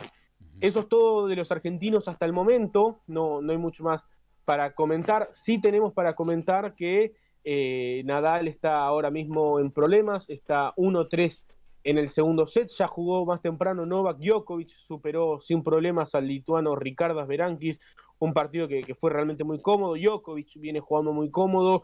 Había alguna duda con respecto a su preparación eh, de haber jugado el torneo de Belgrado la semana pasada. No es normal que eh, suele jugar, o sea, no es normal que juegue la semana previa un torneo de Slam. Decidió hacerlo porque era en, en la capital de Serbia, su ciudad natal. Y bueno, de momento tres partidos ganados en tres sets, viene jugando muy bien, superó incluso a Pablo Cuevas, que es un especialista en la superficie en la segunda ronda sin mayores inconvenientes. Y ahora se medirá el italiano Lorenzo Musetti, jugador de 19 años, que es lógicamente una de las promesas del tenis, juega bárbaro, tiene un revés, una mano impresionante. Ya venció a Schwarman este año en Acapulco. y bueno, tiene, tiene muy buenas armas, está en cuarta ronda, así que viene jugando realmente un muy buen tenis y superó a Marco Chequinato. Más tarde estará jugando Roger Federer ante el alemán Dominic Kepfer y, bueno, también debemos decir que el cuadro femenino está realmente muy desierto. Lógicamente, eh, las jugadoras, como ya comentaba el otro día, son más eh, pegadoras y cuando a veces las pelotas no entran, les cuesta mucho generar juego. En ese sentido, las pocas que tienen un poco más de, variantes y recursos pueden hacer la diferencia en Roland Garros y allí estamos viendo por supuesto a, Sofía Kenning, la última finalista, también a Iga Swiatek y, bueno, no son muchas las cabezas de serie que han sobrevivido la primera semana. Concluimos de este modo, eh, antes de un, un apartado que, me olvidé de comentar. No quedan argentinos en el dobles en Roland Garros. Perdió Máximo González hoy junto a Simone Bolelli ante Tomislav Birkic y Nikola Kacic, bosnio y serbio respectivamente. Fueron dos parciales. Así que bueno, la dupla de Birkic y Kacic viene de superar a Horacio Ceballos eh, y Marcelo Nolers en la ronda pasada. Así que bueno, se han encargado de eliminar las esperanzas argentinas en dobles en este Roland Garros. Ahora sí, concluimos el informe de tenis desde París. Muy bien, Kevin de Devoto nos dice siempre prendido a código, se vienen dos partidos difíciles para Pequi y Alboni, podrán sobrevivir. Eh, bueno, un poco eh, por ahí se desarrolló la columna que acaba de, de hacer eh, Lautaro Miranda, Ale Monster, la Gaby Equipo, el Negro Ibarra o Zanetti no pueden ir de cuatro, dice. Bueno, cuando arrancábamos la columna de fútbol y nos preguntábamos si no había algún número cuatro para poner en lugar de Jonathan Foy, Jonathan de Palermo, muy buen programa. Eh, nos metemos directamente en lo que tiene que ver con el rugby, así que acudimos a la cita en Ciudadela con el señor Alfredo González. Y en el rugby tenemos una buena y una mala. La buena es que el calendario de los Pumas se va completando y será un fin de año agitado desde julio hasta noviembre. En Francia eh, se confirmó el partido del Selección Nacional de Rugby de la última ventana del año. En julio está confirmado los dos partidos con Gales y un tercero con Rumania casi confirmado en Bucarest, todos en el hemisferio norte. Terminado la serie de Cardiff, del 12 de agosto hasta el 2 de octubre, los Pumas juegan el Championship con dos partidos con cada uno de sus rivales, siempre de visitante. Como sabemos, son Nueva Zelanda, Australia y Sudáfrica. Y terminado el torneo rápidamente se llega a la ventana de 2 de noviembre, donde dijimos que está confirmado el partido con Francia, que es el sábado 6 de noviembre y en el Stade de France. Y los otros dos rivales serían casi con seguridad Italia el 13 y el otro es Irlanda, todos con estadios y horarios a definir y con muchas posibilidades que el calendario no varíe mucho más de lo que estamos informando. La mala es que finalizó la ilusión para Jaguares 15 de jugar la Carry Cup. Las negociaciones de la UAR no llegaron a buen puerto y la franquicia argentina finalmente este año no va a viajar a Sudáfrica en el torneo de los 14 equipos divididos en dos de 7 y 7 cada uno en una primera y segunda división. La unión de ese país anunció el fixture de la competencia con los nombres de los equipos que van a jugar a partir del 18 de junio, así que se confirmó la no presencia del equipo argentino como sí lo había hecho en el 2019. Así que habrá otra competencia para Jaguares 15 este año o cuándo habrá una nueva competencia para el equipo profesional argentino. Se jugó la Superliga Americana de Rugby y ahora se apunta a, se apuntaba al torneo en Sudáfrica, pero no va a poder ser. Eh, así que hay que seguir dándole rodaje a los jugadores que necesitan jugar en alguna competencia para continuar con el proceso más importante de Jaguares 15, que es la formación de jugadores. Así que la UAR es la responsable de poner su capacidad e ingeniería para hacer un plan profesional, ya que sin Super Rugby y sin Carry Cup hay que buscarle una solución al tema. La pregunta es si será, eh, si será el momento de apuntalar las competencias en Sudamérica e instalar y desarrollar otros equipos o hasta pensar por ahí en una liga profesional argentina. La verdad que no, no sabemos para dónde va a apuntar la UAR. Alfredo. El mundo del rugby está dejando afuera a Jaguares 15. Alfredo. Y los jugadores necesitan. Sí. Eh, mm, eh, en cuanto a esto que estás hablando de Jaguares 15, ¿no? Eh, este año, bueno, el año pasado ya no se jugó, este año tampoco se juega la, la América Rugby Championship con Estados Unidos, Canadá, Chile, Uruguay, Brasil. Eh, eso está también eh, muerto, digamos, no hay ninguna posibilidad de que se reflote. No, lo único que hay previsto para los muchachos es jugar un partido por Argentina 15 contra los Teros previo a lo que va a ser las eliminatorias de Sudamérica para la, el Campeonato Mundial de Francia. Es lo único que está previsto, es un solo partido por el momento. Así que eh, hay muchos jugadores, como te decía, que de acá a fin de año o van a estar parados o van a tener que hacer buscarle la vuelta de alguna manera porque no, no hay previsto ningún torneo para ellos. Claro.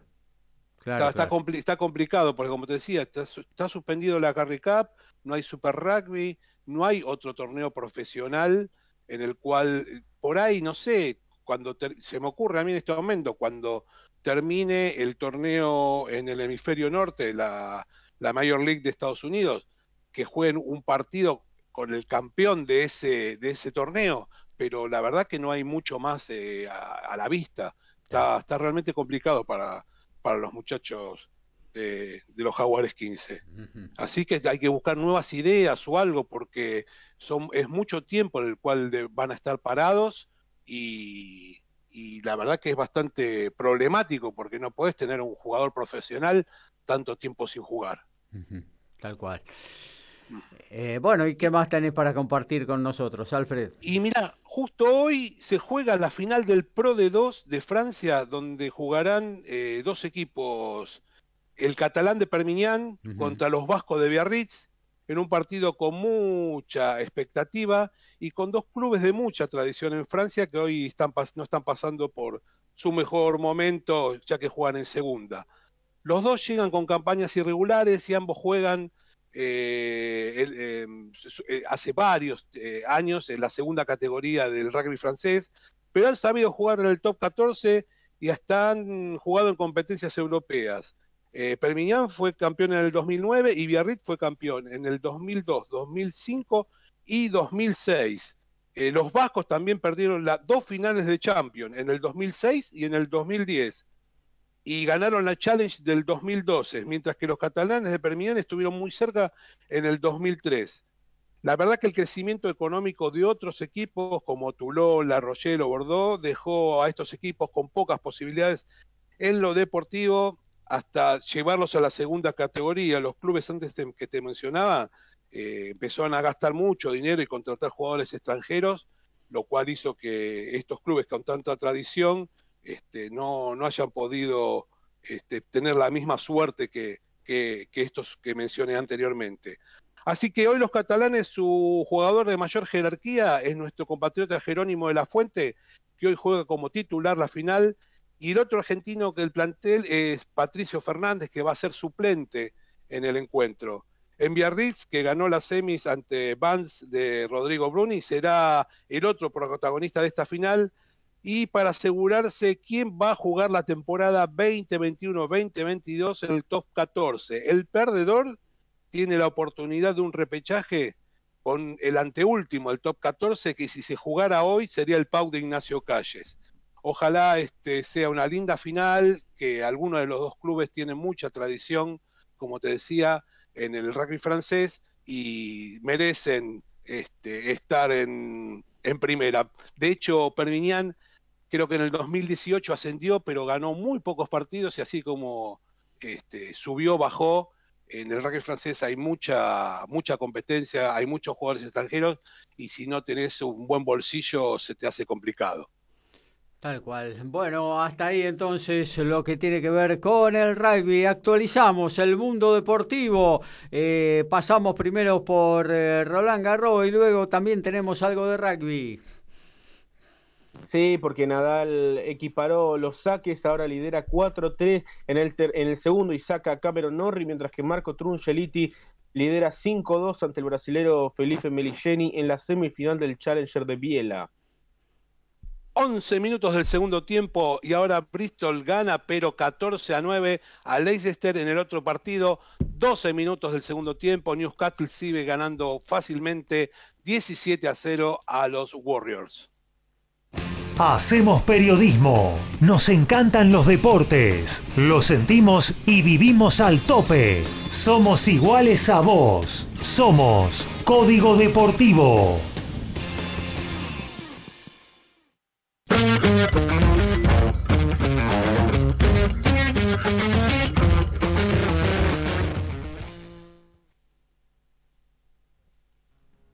Alfredo.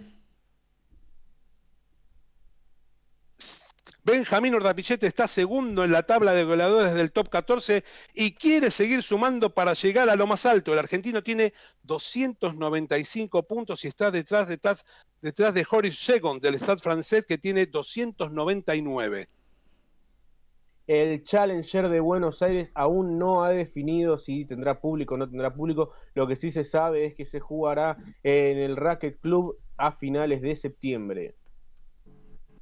Y en automovilismo actuales en las, 24 horas de Le Mans 2021, siguiendo los pasos de las otras estrellas hollywoodenses como Steve McQueen y Paul Newman y Patrick Dempsey, el alemán irlandés Michael Fassbinder correrá su carrera más importante del mundo, las 24 horas de Le Mans. Será para el equipo Proton, propietario justamente de su colega Patrick Dempsey, con un Porsche 911 RSL. Será la categoría GTE AM. ¿Podrá el nominado dos veces al Oscar y protagonista de los Esquimés conseguir ganar en la categoría como lo hizo el gran Paul Newman? Lo veremos.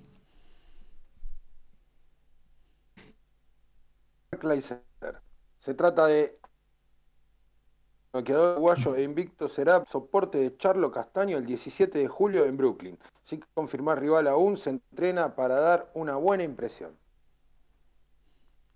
Y en la NBA, hasta aquí llegó yo, llegué, llegué yo, mejor dicho, sí. LeBron James, la superestrella de, los Ángeles Lakers, luego de su caída ante los Phoenix Suns en los playoffs, anunció que no será de la partida en los Juegos Olímpicos de Tokio. A los 36 años, el alero estrella afirmó que planea descansar luego de un tremendo año compitiendo a full, deportiva y sanitariamente. Uno menos. Y en la Liga Chilena, décima fecha, estamos en el final del primer tiempo con tanto de Liusi. Ahora Unión La Calera le está ganando 1 a 0 a Cobresal como visitante. Nos metemos en lo que tiene que ver con el boxeo. Acudimos entonces al encuentro de Ricardo Ricky Beisa. Ricardo Ricky Beisa. Eh, bien, vamos a hablar de ese.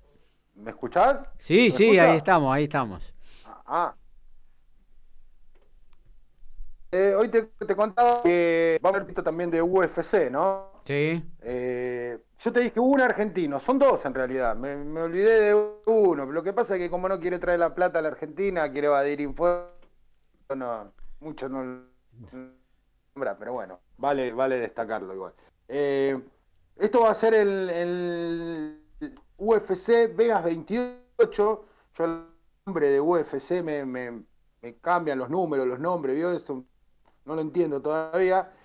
Eh, será el Rasta Santiago Poncio, que dio 170 libras eh, y estará en el octógono luego de la derrota que viene de sufrir en el primer asalto por nocaut en enero pasado, eh, cuando volvía de 26 meses de, de inactividad. En esta oportunidad enfrentará al boricua Miguel Baeza y el otro argentino es Laureano Starópolis, eh, que lo hará ante Román Dolis. Esto todo va a ser el main card de la pelea entre Rosen, Rosenstruik y Sakai. Yo la verdad que los nombres los tengo menos asociados todavía que los, que los boxeadores, ¿no? Así que digamos que me va a costar un poquito nombrarlos. Eh, el señor este de apellido complicado es de la nacionalidad de Surinam. La verdad que volvemos a lo mismo, ¿eh? se me están complicando los nombres de una forma terrible, pero vamos a algo que, ya los conocemos. Esta tarde los pesos pesados en Reino Unido. Ahí está más fácil la cosa. ¿eh? eh claro, y acá los conozco, Daniel Dubois como, un amigo, le, mando WhatsApp casi. bueno, hablando de él, de Daniel Dubois, que viene urgido de un triunfo, ya que perdió su último combate ante Joy Joyce. Eh, va a enfrentar por el título interino AMB al rumano Dogman Dinu. Creo que fácil que son. Eh, Dubois tiene un récord muy lindo de 14-1. La verdad, la última derrota fue inesperada con 14 knockouts, dio 240 libras. Y el rumano dio 250 libras. Esto va a ser eh, la velada de ESPN a la tarde. Va a tener un, semifondo interesante. Tommy Fury, hermano de Tyson Fury, va a enfrentar eh, a Jordan Grant. Es un choque de novatos, tienen cinco peleas y dos peleas, invictos los dos. Eh, la verdad que, y son los, dos pegadores, así que va a ser interesante esta tarde ver eh, la velada o, la merienda, digamos, de, de ESPN Knockout, eh, que bueno, como dije, mañana va a estar enfocado en la, en la exhibición de, de Floyd Mayweather, que como hablábamos hoy con, con Gaby, va a enfrentar a Logan Paul. Te voy a decir un par de, cláusulas que tiene la, regla de esta exhibición. Es una pelea sin jueces. ¿Qué significa? Que no va a haber tarjetas. Van a ser ocho rounds de tres minutos, eh, donde sí está permitido el knockout. ¿Por qué te voy a decir dónde está permitido el knockout? Fue algo que se agregó luego de una de un careo, de un, de un face-off que tuvieron, eh, eh, donde el hermano de Logan Paul, Jake Paul, que también es boxeador y youtuber, eh, que tiene un mejor récord que este, eh, que este chico, ¿no? Este chico, recordemos que está 0-1. Peleó una sola vez y perdió. El, tema acá es el siguiente. El hermano de, Logan le robó la gorra a Floyd y se armó una gresca impresionante. Entonces, luego de eso, Floyd puso como cláusula que haya knockout. Las declaraciones de Floyd fueron, la pelea va a terminar cuando yo tenga ganas. Si tengo ganas en el primero, si tengo ganas en el segundo o si tengo ganas en el tercer round. O sea que viene, viene bastante picante la cosa para hacer una exhibición. Yo sé que a vos no te gusta, Gaby, pero tenemos que nombrarlo. Esto va a ser por pay-per-view en Estados Unidos de la empresa Showtime. La pelea se hará en el Hard Rock eh, Stadium de Miami. Así que vamos a ver qué es lo que pasa mañana. Te voy a contar algo, Gaby. 3 eh, a 1 son las apuestas de otro de los mejores boxeadores de la historia, de Manny Pacquiao. Pero 3 a 1 en contra. No será el favorito ante Ross Penn Jr. Eh, y es el mismo resultado que tuvo con Mike Weber antes de, la, de su pelea en el 2015 para las apuestas. 3 a 1 abajo. Lo, que más se destaca de las apuestas va a ser que con el empate entre Manny Pacquiao y Errol Spence Jr., cada 100 dólares apostado, el apostador va a recibir 2.500 dólares. Te podríamos hacer una vaquita, ¿no? Y jugarnos un, un boletito. Capaz que metemos un empate, ¿vio? Y nos llevamos 2.500 entre varios para dividir no está nada mal. Que salga a buscar el eh, empate, Paquiao. Así que, claro, que, tire, que no salga tan, tan a, la, a la ofensiva como es su costumbre. Tendría que estar en el rincón bici. Y ahí va a ser complicado, pues no va a tirar un golpe. No sé si va a empatar. Eh, bueno, ¿Le puede salir bien o le puede salir mal? ¿eh? ¿Cómo que no? ¿Cómo que no? Me, me, Con, Mayweather, con Pacquiao no- eh, con- no se pegaron, con Pacquiao no se pegaron una piña, por Dios. sí, fue una Por Dios. más Y, y lo que hace con este, y, y lo que hace con este más esperada, creí que ibas a decir espectacular. es una No, más esperada de, de- de los últimos años, eh, entre dos de los boxeadores eh, que estaban en su mejor momento, digamos. Todos dicen que Manny Pacquiao no estaba en su mejor momento, pero ¿cuándo no fue el mejor momento de Manny Pacquiao? Si es que, lo conocemos que está en su prime. Ya estaban los Ah, dos, ya estaban los dos en el final de su carrera para cuando llegaron. Esa pelea se tendría que haber hecho cinco años antes, cuatro años antes, pero bueno, Bueno, el amigo, el amigo Floyd esperó, no, vaya, mismo, pero no vaya a ser cosa que, que No, lo agarrara bueno, en un mejor hay un momento. tema, hay un tema, Gaby, va- vamos, vamos a meternos en una discusión acá, porque hay más, donde fue Mayweather hacía de- desde ese, esa pelea del 2015, en el 2010 fue la primera vez que, que le dijeron a, a Manny Pacquiao y él dijo tengo ningún problema, que se haga un estudio. Eh, eh, Bueno, se está perdiendo lamentablemente. sus saltos en categoría son alcohólicos o alguna sustancia. Hola, ¿se me escucha ahí? Sí, ahora, ahora sí, ahora mejor. Gaby. Bueno, Dale. bueno y hubo ese problema de, de- de- de dopaje. Vamos a seguir metiéndonos en lo que nos va importando ahora. Sí. En el boxeo nacional, luego de, idas y vueltas, se confirmó el anhelado encuentro entre el doble olímpico y actual campeón intercontinental Alberto Melián y Andrés Sosa, actual campeón sudamericano sobre gallo. El combate se hará el primero de julio, será transmisión de Teis Sport. ¿Te acordás, Gaby, que yo el miércoles dije que Melián se bajaba? Bueno, intercedió la, la FAB eh, y le hizo cumplir el contrato que había firmado eh, Melián unos días antes, justamente para enfrentar a Andrés Sosa. La verdad que es una pelea de las cuales estamos esperando la mayoría de, de los argentinos, ¿no? Es una pelea bastante interesante. Bueno, ahí perdimos un poquito el contacto con el amigo Ricardo Beisa, pero bueno, ya estaba completita lo que tiene que ver con el boxeo. Hacemos un corte ¿eh? y ya nos metemos en todo lo que podemos ofrecerles en cuanto a básquetbol en la voz de Dani Medina. La asistencia mágica, el sorpaso inesperado y el try sobre el cierre. Todo está en Código Deportivo.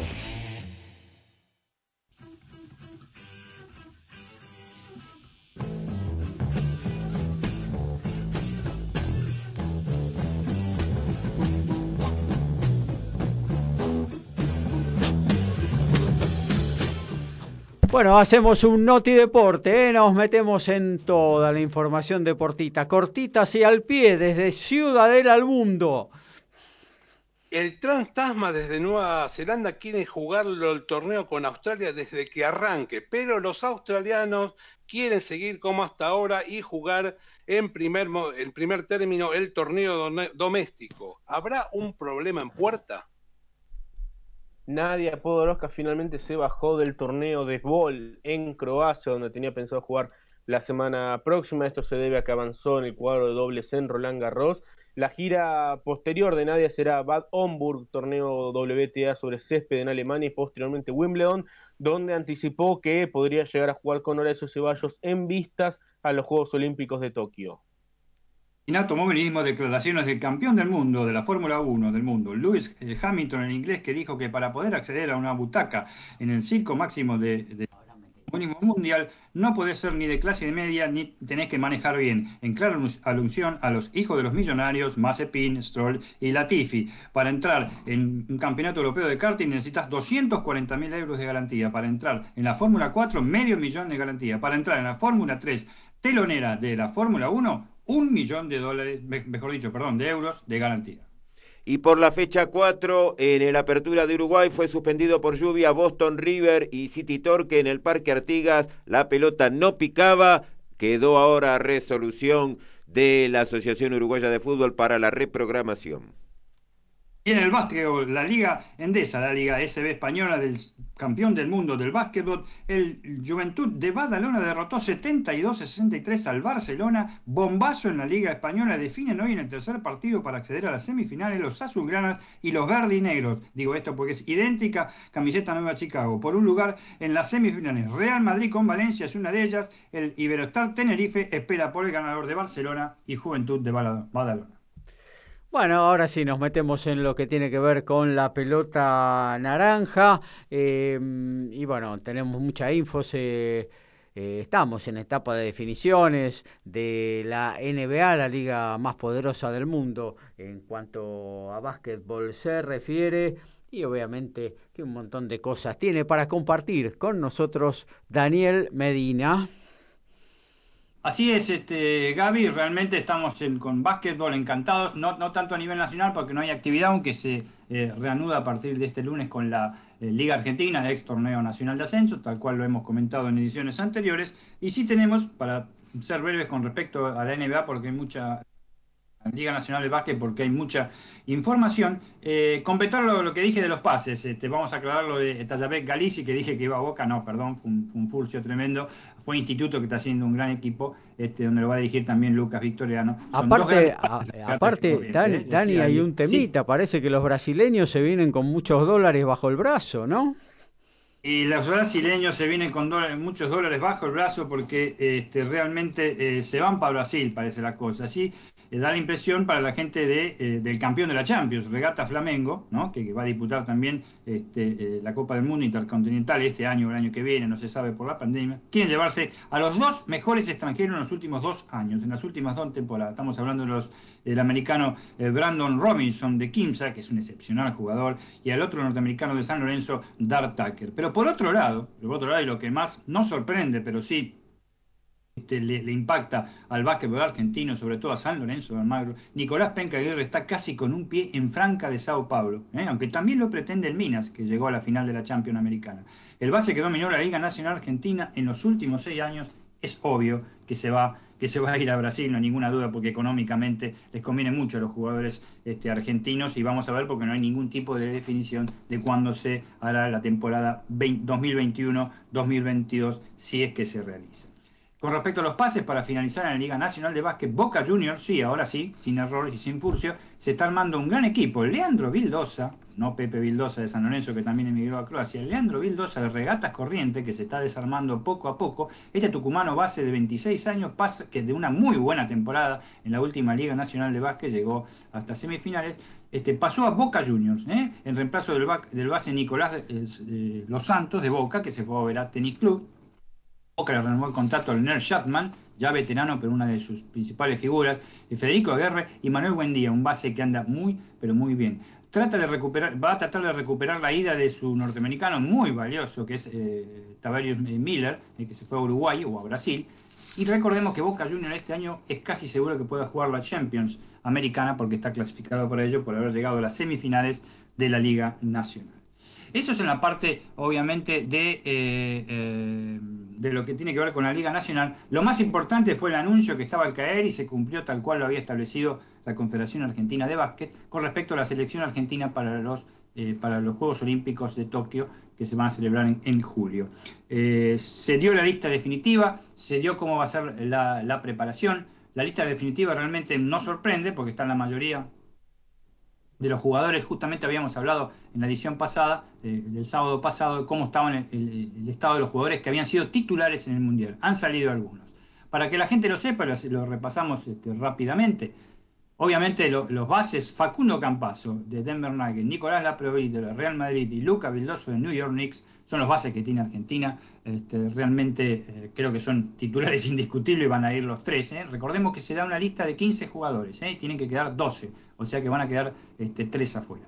los escoltas serán Nicolás Brusino, también este, en Zaragoza Cledemont. Leandro Bolmaro, no es la sorpresa, lo íbamos a anunciar el miércoles pasado, por falta de tiempo yo no lo, no lo dije, obviamente este, el escolta de dos metros y ya fichado por los Minnesota Timberwolves, que lo esperan con los brazos abiertos, como dijimos varias veces, y que está jugando en el Barcelona Fútbol Club es realmente uno de los jugadores que más ha progresado desde el Mundial 2019. Eh, lo tuvo siempre entre ojos este, eh, Sergio Beja Hernández y todo su equipo, y todo el básquetbol argentino tiene muchas esperanzas de él. Seguramente va a ser otra de las fijas porque ha sido este, realmente un gran valor en esta temporada y está luchando palmo a palmo con el Barcelona para lograr la Liga Endesa. Y ha llegado, este, ha perdido la final de eh, la Euroliga.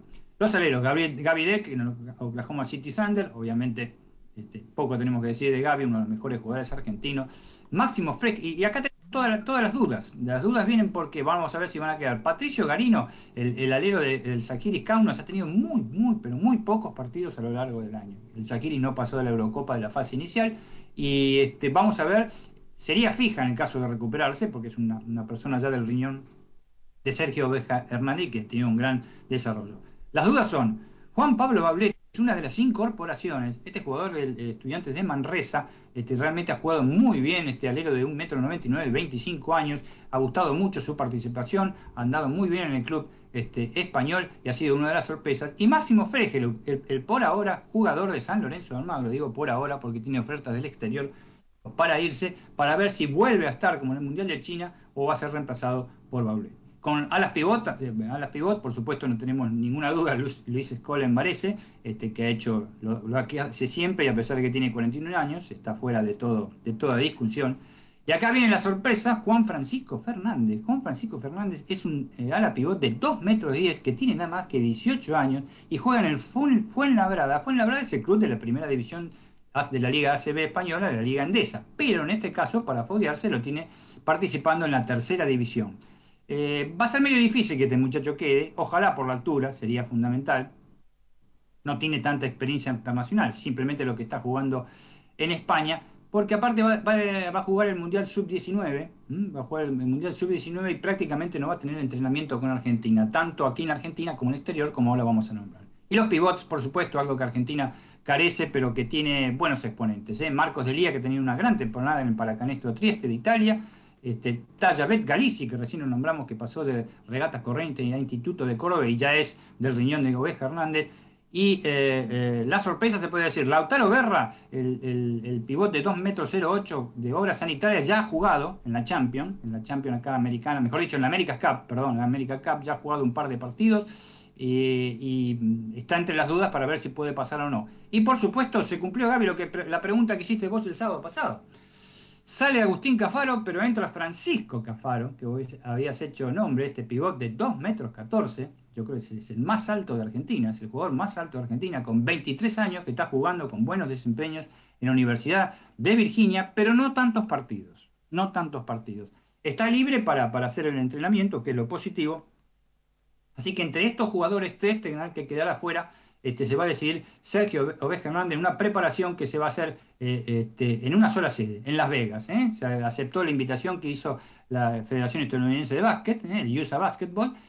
va a viajar el 26 de este mes de junio este, y va a estar hasta el 17 de julio. El 17 volará a Japón, el 18 está en la Villa Olímpica y hace la parte final ¿eh? de la previa al debut. El 26 ante el ganador del preolímpico que se juega en Kaunas, que posiblemente pueda ser Lituania o Eslovenia. Pavada de debut. Eh, dos días después se enfrenta a España, campeón del mundo, y cierra la primera fase el 1 de agosto eh, contra el Japón de Julio Lamas. En Las Vegas, Argentina, tal cual habíamos adelantado hace un mes, va a jugar cuatro amistosos contra tres rivales. Estados Unidos, Australia, uno de los candidatos a hacer medalla, Australia, tiene muchos jugadores de NBA, y Nigeria. Siempre está Nigeria, así que con Nigeria vamos a jugar seguro. Este, eh, aceptaron el ofrecimiento. Hubo algunas, este, algunas divergencias entre Luis Escola, entre Luis Escola y la gente de eh, eh, la Confederación Argentina de Básquet, presidida por Fabián Borro. ¿Por qué? Porque la, la gente de la Confederación Argentina quería que fueran a España primero y luego a Estados Unidos. Este, Escola, representando a los jugadores, se negó por el tema que si iban a España tenían que pasar también para luego llevar a, Tokio por China. Eh, todo por el tema económico, desde ya. Eh, si iban a Las Vegas les salía más barato y ya tenían todo preparado. Finalmente eh, triunfó la postura un poco más racional con respecto a un país que están casi todos vacunados y que están las burbujas bien hechas. Argentina va a ser una burbuja ahí, por supuesto, en Las Vegas y triunfó en este caso la pulsada de los jugadores y la preparación argentina como esperanza para ser medallista en Tokio va a ser en la ciudad de Las Vegas finalmente. Y, con la NBA, para ir finalizando rápido, así dejamos para pasar la agenda y los demás, compañeros, ya, eh, compañeros, eh, ya es oficial, y se publicó el oficial con los partidos que se van a jugar eh, por semifinales de la conferencia este, por los que pueden jugar. El primero será entre Philadelphia 76ers, campeón de la conferencia este, mejor dicho, el mejor promedio, contra la sorpresa, hasta ahora, la mayor sorpresa de todas, que es los Atlanta Hawks, terminaron quintos en esa conferencia, que juegan mañana domingo a las 14 horas, y eh, los Brooklyn Nets juegan contra los Milwaukee Bucks, acá no hay sorpresa, segundo y tercer clasificado, que juegan hoy sábado a las 20 y 30 horas. Es un partidazo ese, ¿eh? Partidazo. Eh, no encuentro por ahora, salvo que sea en League Pass, lo vamos a mencionar, este, eh, televisación, este, pero eh, es un partidazo. los Brooklyn están muy bien, están muy bien. Pero con los Milwaukee no hay que este, olvidarse de Giannis Antetokounmpo, que realmente él solo puede ganar un partido. Y en la conferencia oeste, que es la que más nos interesa, los Phoenix Suns de Facu Campaso, perdón, los Denver Nuggets de Facu Campaso jugarán contra los Phoenix Suns el lunes 7 de junio, su primer partido a las 23 horas en, Phoenix. Eh, están jugando el número 2 y 3 de la conferencia. Eh, realmente partido muy difícil. Los, los, Nuggets sacaron un partido adelante el otro día contra Portland, ganando la serie 4 a 2 este, en, el Mod Center de Portland. Realmente increíble. Eh, fueron siempre de atrás, no muy atrás, pero fueron siempre atrás. tuvieron que luchar mucho contra Damián Lillard, y ahí sí tuvo que ver mucho Facu Campaso, que a pesar de que su planilla dice que hizo 10 puntos, eh, tres asistencias y dos rebotes, parece exigua. Eh, Facu anduvo muy bien en la parte defensiva, sobre todo a Lillard. Esta vez sí, le hizo 28 puntos nada más. Pero lamentablemente prácticamente no jugó, jugó nada más que 21 minutos, casi 22 minutos en el juego. Prácticamente no pudo jugar el último cuarto, que hubiera sido fundamental. Final del tercer cuarto, ya sabes, ¿por qué? Por sexta falta. Le costó muchísimo esa marca, muy áspera, muy dura pero dio sus frutos. ¿eh? Dio sus frutos. Porque agarró la posta nada más ni nada menos que Monte Morris. Monte Morris eh, hizo de base en el final del tercer cuarto y en el último cuarto y destrozó a los Portland. No fue solo Nicola Joy, hizo 22 puntos, se puso el equipo al hombro norteamericano, ya veterano en estas líderes, y realmente Denver dio un paso adelante imposible y, alegró a toda la fanaticada de, eh, Denver. Eh, por supuesto, Nicola Jokic con 36 puntos fue excluyente, como siempre. Michael Porter Jr. con 26 puntos actuación de Austin Rivers, que vino nada más que por una semana para jugar a Denver Nuggets. Cuando hizo el primer partido lo ficharon, por lo menos hasta el final de esta temporada, que con 7 puntos, pero buena tarea defensiva, jugó muy, pero muy bien. En Portland, por supuesto, lo mejor, los 28 puntos de Damian Lillard, que realmente es casi seguro, Gaby y audiencia, que va a los New York Knicks este base. Así que los New York Knicks van a tener dos flores de base. Este, eh, eh, Damián Lillard y Luca Vildosa. Este, no le va a ser fácil al argentino poder superar esta verdadera bestia de organización en juego y sobre todo de tanteador. No sería una buena noticia para Luca Vildosa que Lillard eh, aterrice en la gran manzana, ¿no? Porque le quitaría muchos minutos. Recordemos que no sé si va a continuar Derrick Rose, pero bueno, que hizo una muy buena temporada, recuperándose de Compañón, sí. ¿Eh? Claro, recuperándose de, muchas lesiones, de años que no venía bien, hizo una muy buena temporada y bueno, si continúa también ahí sería otra competencia dura para, para Luca, para tener minutos, ¿no? No, desde ya, los minutos. Bueno, recordemos que a Campaso le pasó lo mismo con el tema de Murray, ¿no? Este, Murray se lesionó finalmente, pero ya Campaso estaba teniendo un poco más de eh, protagonismo cuando se lesionó el base canadiense. Los este, Denver Nuggets para su duelo con Phoenix Sun, aclaremos que Phoenix Sun es el segundo equipo de la conferencia de oeste, el número 2, pero es el número 2 dentro de los 30 equipos en cuanto al promedio y porcentaje de triunfos que tiene NBA. Un gran equipo un equipazo, un equipazo realmente donde eh, Devin Brooke de Escoya hizo 47 puntos contra los Lakers, Chris Paul es base ese, eh, es base, y el otro base que tiene que es Chris Paul, que hizo nada más que 8 puntos, pero es el verdadero secreto, la usina, el núcleo generador de juego de los Phoenix, y Joe Cronder con 18 puntos, que es un alero terrible. Es un gran, gran equipo, es prácticamente invencible en Phoenix, prácticamente invencible. Ahí se van a desarrollar los dos primeros juegos, va a ser muy duro para los Denver Nuggets, que a la vuelta, a la vuelta, este, sí o sí este, eh, van a tener totalmente el 100% de las localidades disponibles. ¿eh? Nada de 90%, 70%. Eh, la ciudad de, Denver, el estado de Colorado, liberó automáticamente para que todas las personas que estén vacunadas vayan a alentar al equipo de Facu Campaso y vaya que los alientos son importantes porque han sido muy este, fuertes en lo que va de toda la serie para todos los equipos que tienen público y hasta con disturbios bastante bochornosos. Para último, para comentar, la derrota de los campeones, Los Ángeles Lakers, pagaron muy caro el tema de las lesiones, ¿eh? sobre todo de LeBron James, que no pudo hacer nada ante los Phoenix Sound, ni se mosqueó, como dije yo el otro día, ante los, ante los chicos de, Arizona, y de Anthony Davis. Eh, los Ángeles Lakers, eh, sin LeBron, este, en, sin LeBron y Davis no es nada.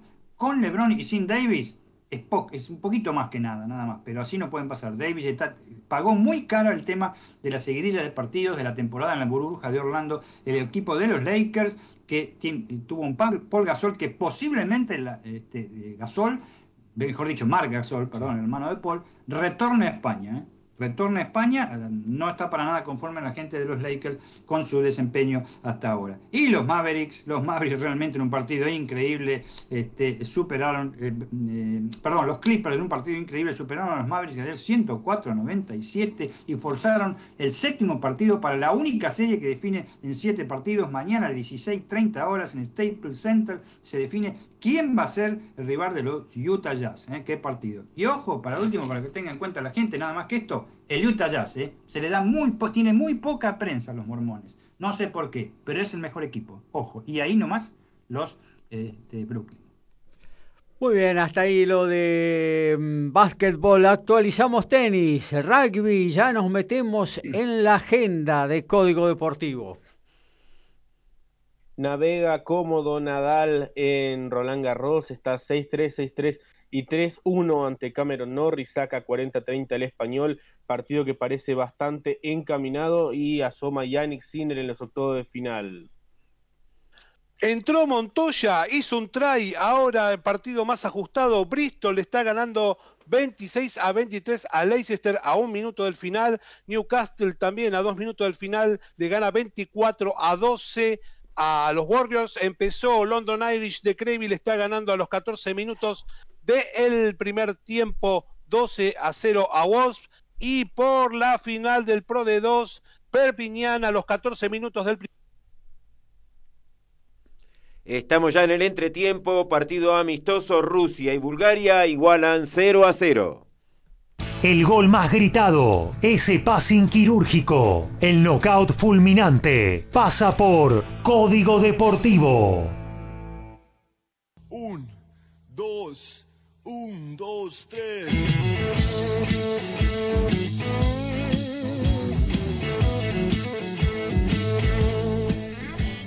Y ahora sí, ¿eh? amigo oyente, anote porque se viene la agenda deportiva. Todo lo que usted puede ver este sábado, este domingo, eh, se lo vamos a contar aquí en Código Deportivo. A ver si recuperamos el contacto con Alfredo González. Arranca él con todo lo que tiene que ver con la agenda. Entonces pasamos a Lautaro. Mañana Federico Del Boni por los octavos de final de Roland Garros estará enfrentando a Alejandro Davidovich. Cuarto turno en la Susan Lenglen. No hay horario aún porque, bueno, eso se define según los otros partidos, pero estimémosle alrededor de las 15 horas, quizás un ratito antes, una, dos de la tarde en la Argentina. La que sí tiene horario definido es Nadia Podoroska, que por eh, la tercera ronda del doble se estará jugando a las 6 de la mañana junto a Irina Bego ante las rivales francesas de Burel y Paquet. Dani. Sí, en automovilismo, domingo 6 de junio, Fórmula 1, Gran Premio de Azerbaiyán, 9 horas de la mañana por Star Action DirecTV Go. ESPN 3 eh, a las 15 horas esta tarde pondrá al inglés Daniel Dubois frente al ruso, ah, perdón, el búlgaro Bodgandinu. Eh, esto es por el título pesado AMB interino vacante a las 16 horas Teis Sport en diferido, por eso no dio el resultado, el ruso Fedor Chudinov va a enfrentar al sudafricano Rino Lienberg. Lienberberg. Eh, esto fue ayer y fue por el título supermediano Gol AMB del, del ruso. Y mañana, 21 horas, ESPN pondrá en pantalla a Floyd Mayweather versus Logan Paul en un combate de exhibición.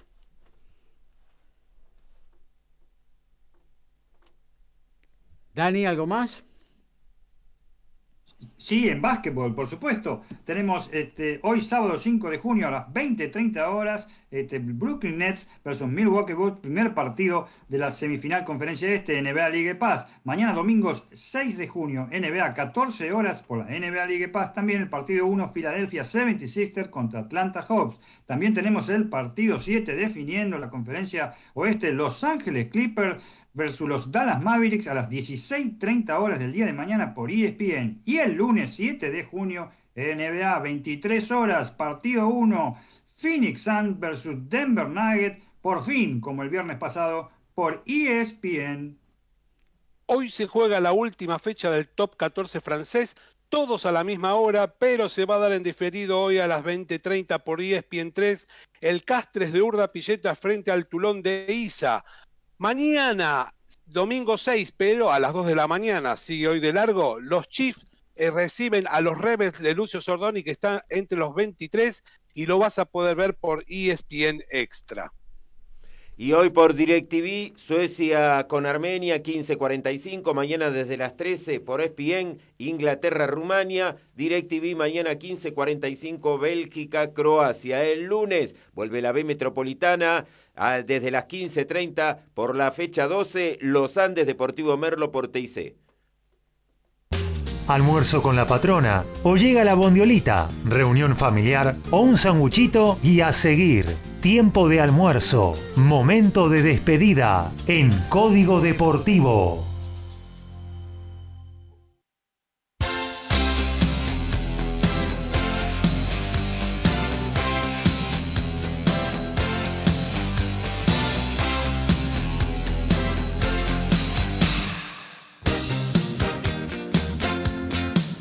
Llegó el momento de la despedida. Lo vamos a dejar en compañía del Diario de Turismo, el programa que de ayer a las 17 horas realizará en vivo eh, por esta misma señal Francisco Simone. Luego, a partir de las 17 se produce el debut de Macheando Radio con Caro Dóvale también eh, y gran equipo haciendo un magazine de humor, columnas, entrevistas, buena música eh, de 17 a 18 horas. Em, y bueno, mañana a partir de las 12, más divertido, menos aburrido, el programa de chicos para compartir con los grandes. Eh, conducido por Iri Jaramillo y también un staff muy pero muy especial. Vamos a la despedida. Arrancamos con Ricardo Ricky Beisa. Ricky, gracias por estar. Nos reencontramos el miércoles. Bueno, bueno Gaby, muchas gracias por, el espacio. Como digo siempre, esto es un aprendizaje día a día. Un saludo a todos los compañeros, a la audiencia. Y tengo una cortita. Para mí que este programita nos está, nos está jugando en contra. Debemos tener muchísimos oyentes y nos saca a Alfredo, me saca a mí así de improviso. Así que vamos a revisarlo bien. Vamos a ver alguna alternativa. Bueno, gracias Ricky por estar. Dani Medina, un abrazo, gracias por todo. Un abrazo para vos, un abrazo para todos los compañeros, un abrazo para Ricky. No, Ricky es el youtuber que te sacó, que se metió, ese chanta, tiene uno de récord, el chanta ese. Bueno, este, eh, saludos a todos, un muy buen fin de semana, gente, por favor, hace mucho frío, a quedarse, a respetar las normas, eh, no busquemos, este, no le demos pasto a las fieras. Y los hinchas de Colón, por favor, guárdense. bueno, Lautaro Miranda, gracias por estar. Eh, bueno, está resolviendo su eh, su partido Nadal frente a Cameron Norrie. Y gracias por estar, nos reencontramos el próximo miércoles. Así es, Gabriel, un saludo, muchas gracias a todos los oyentes por, por escucharnos. Así es, bueno, Nadal ya lo tiene bien encaminado, así que sorpresa sería que, que se le escape. Un saludo para todos y nos encontramos el miércoles nuevamente. Alfredo González, gracias por estar como cada miércoles y cada sábado. Gracias muchachos, audiencia acá luchando con la tecnología, no me di cuenta, se me puso la lucecita roja en el auricular, Ajá. sigue hablando como loco malo, así que bueno, este, buena media semana, nos reencontramos el miércoles. Hiciste la gran Ricky. No, no te puedo creer, no sé a quién le hablaba, te juro. Bueno, un abrazo Alfredo, gracias Horacio por estar. No, gracias a vos, a los compañeros, a la audiencia y recordamos que el ascenso está volviendo esta semana, el lunes la B Metropolitana, la C el martes y la primera D el miércoles, Nacional B a partir de jueves y viernes.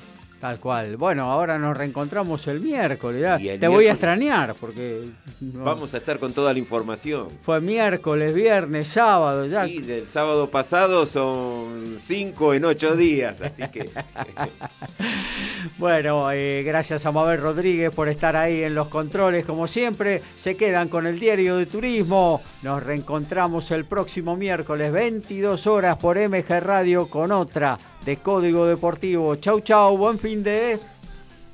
Strong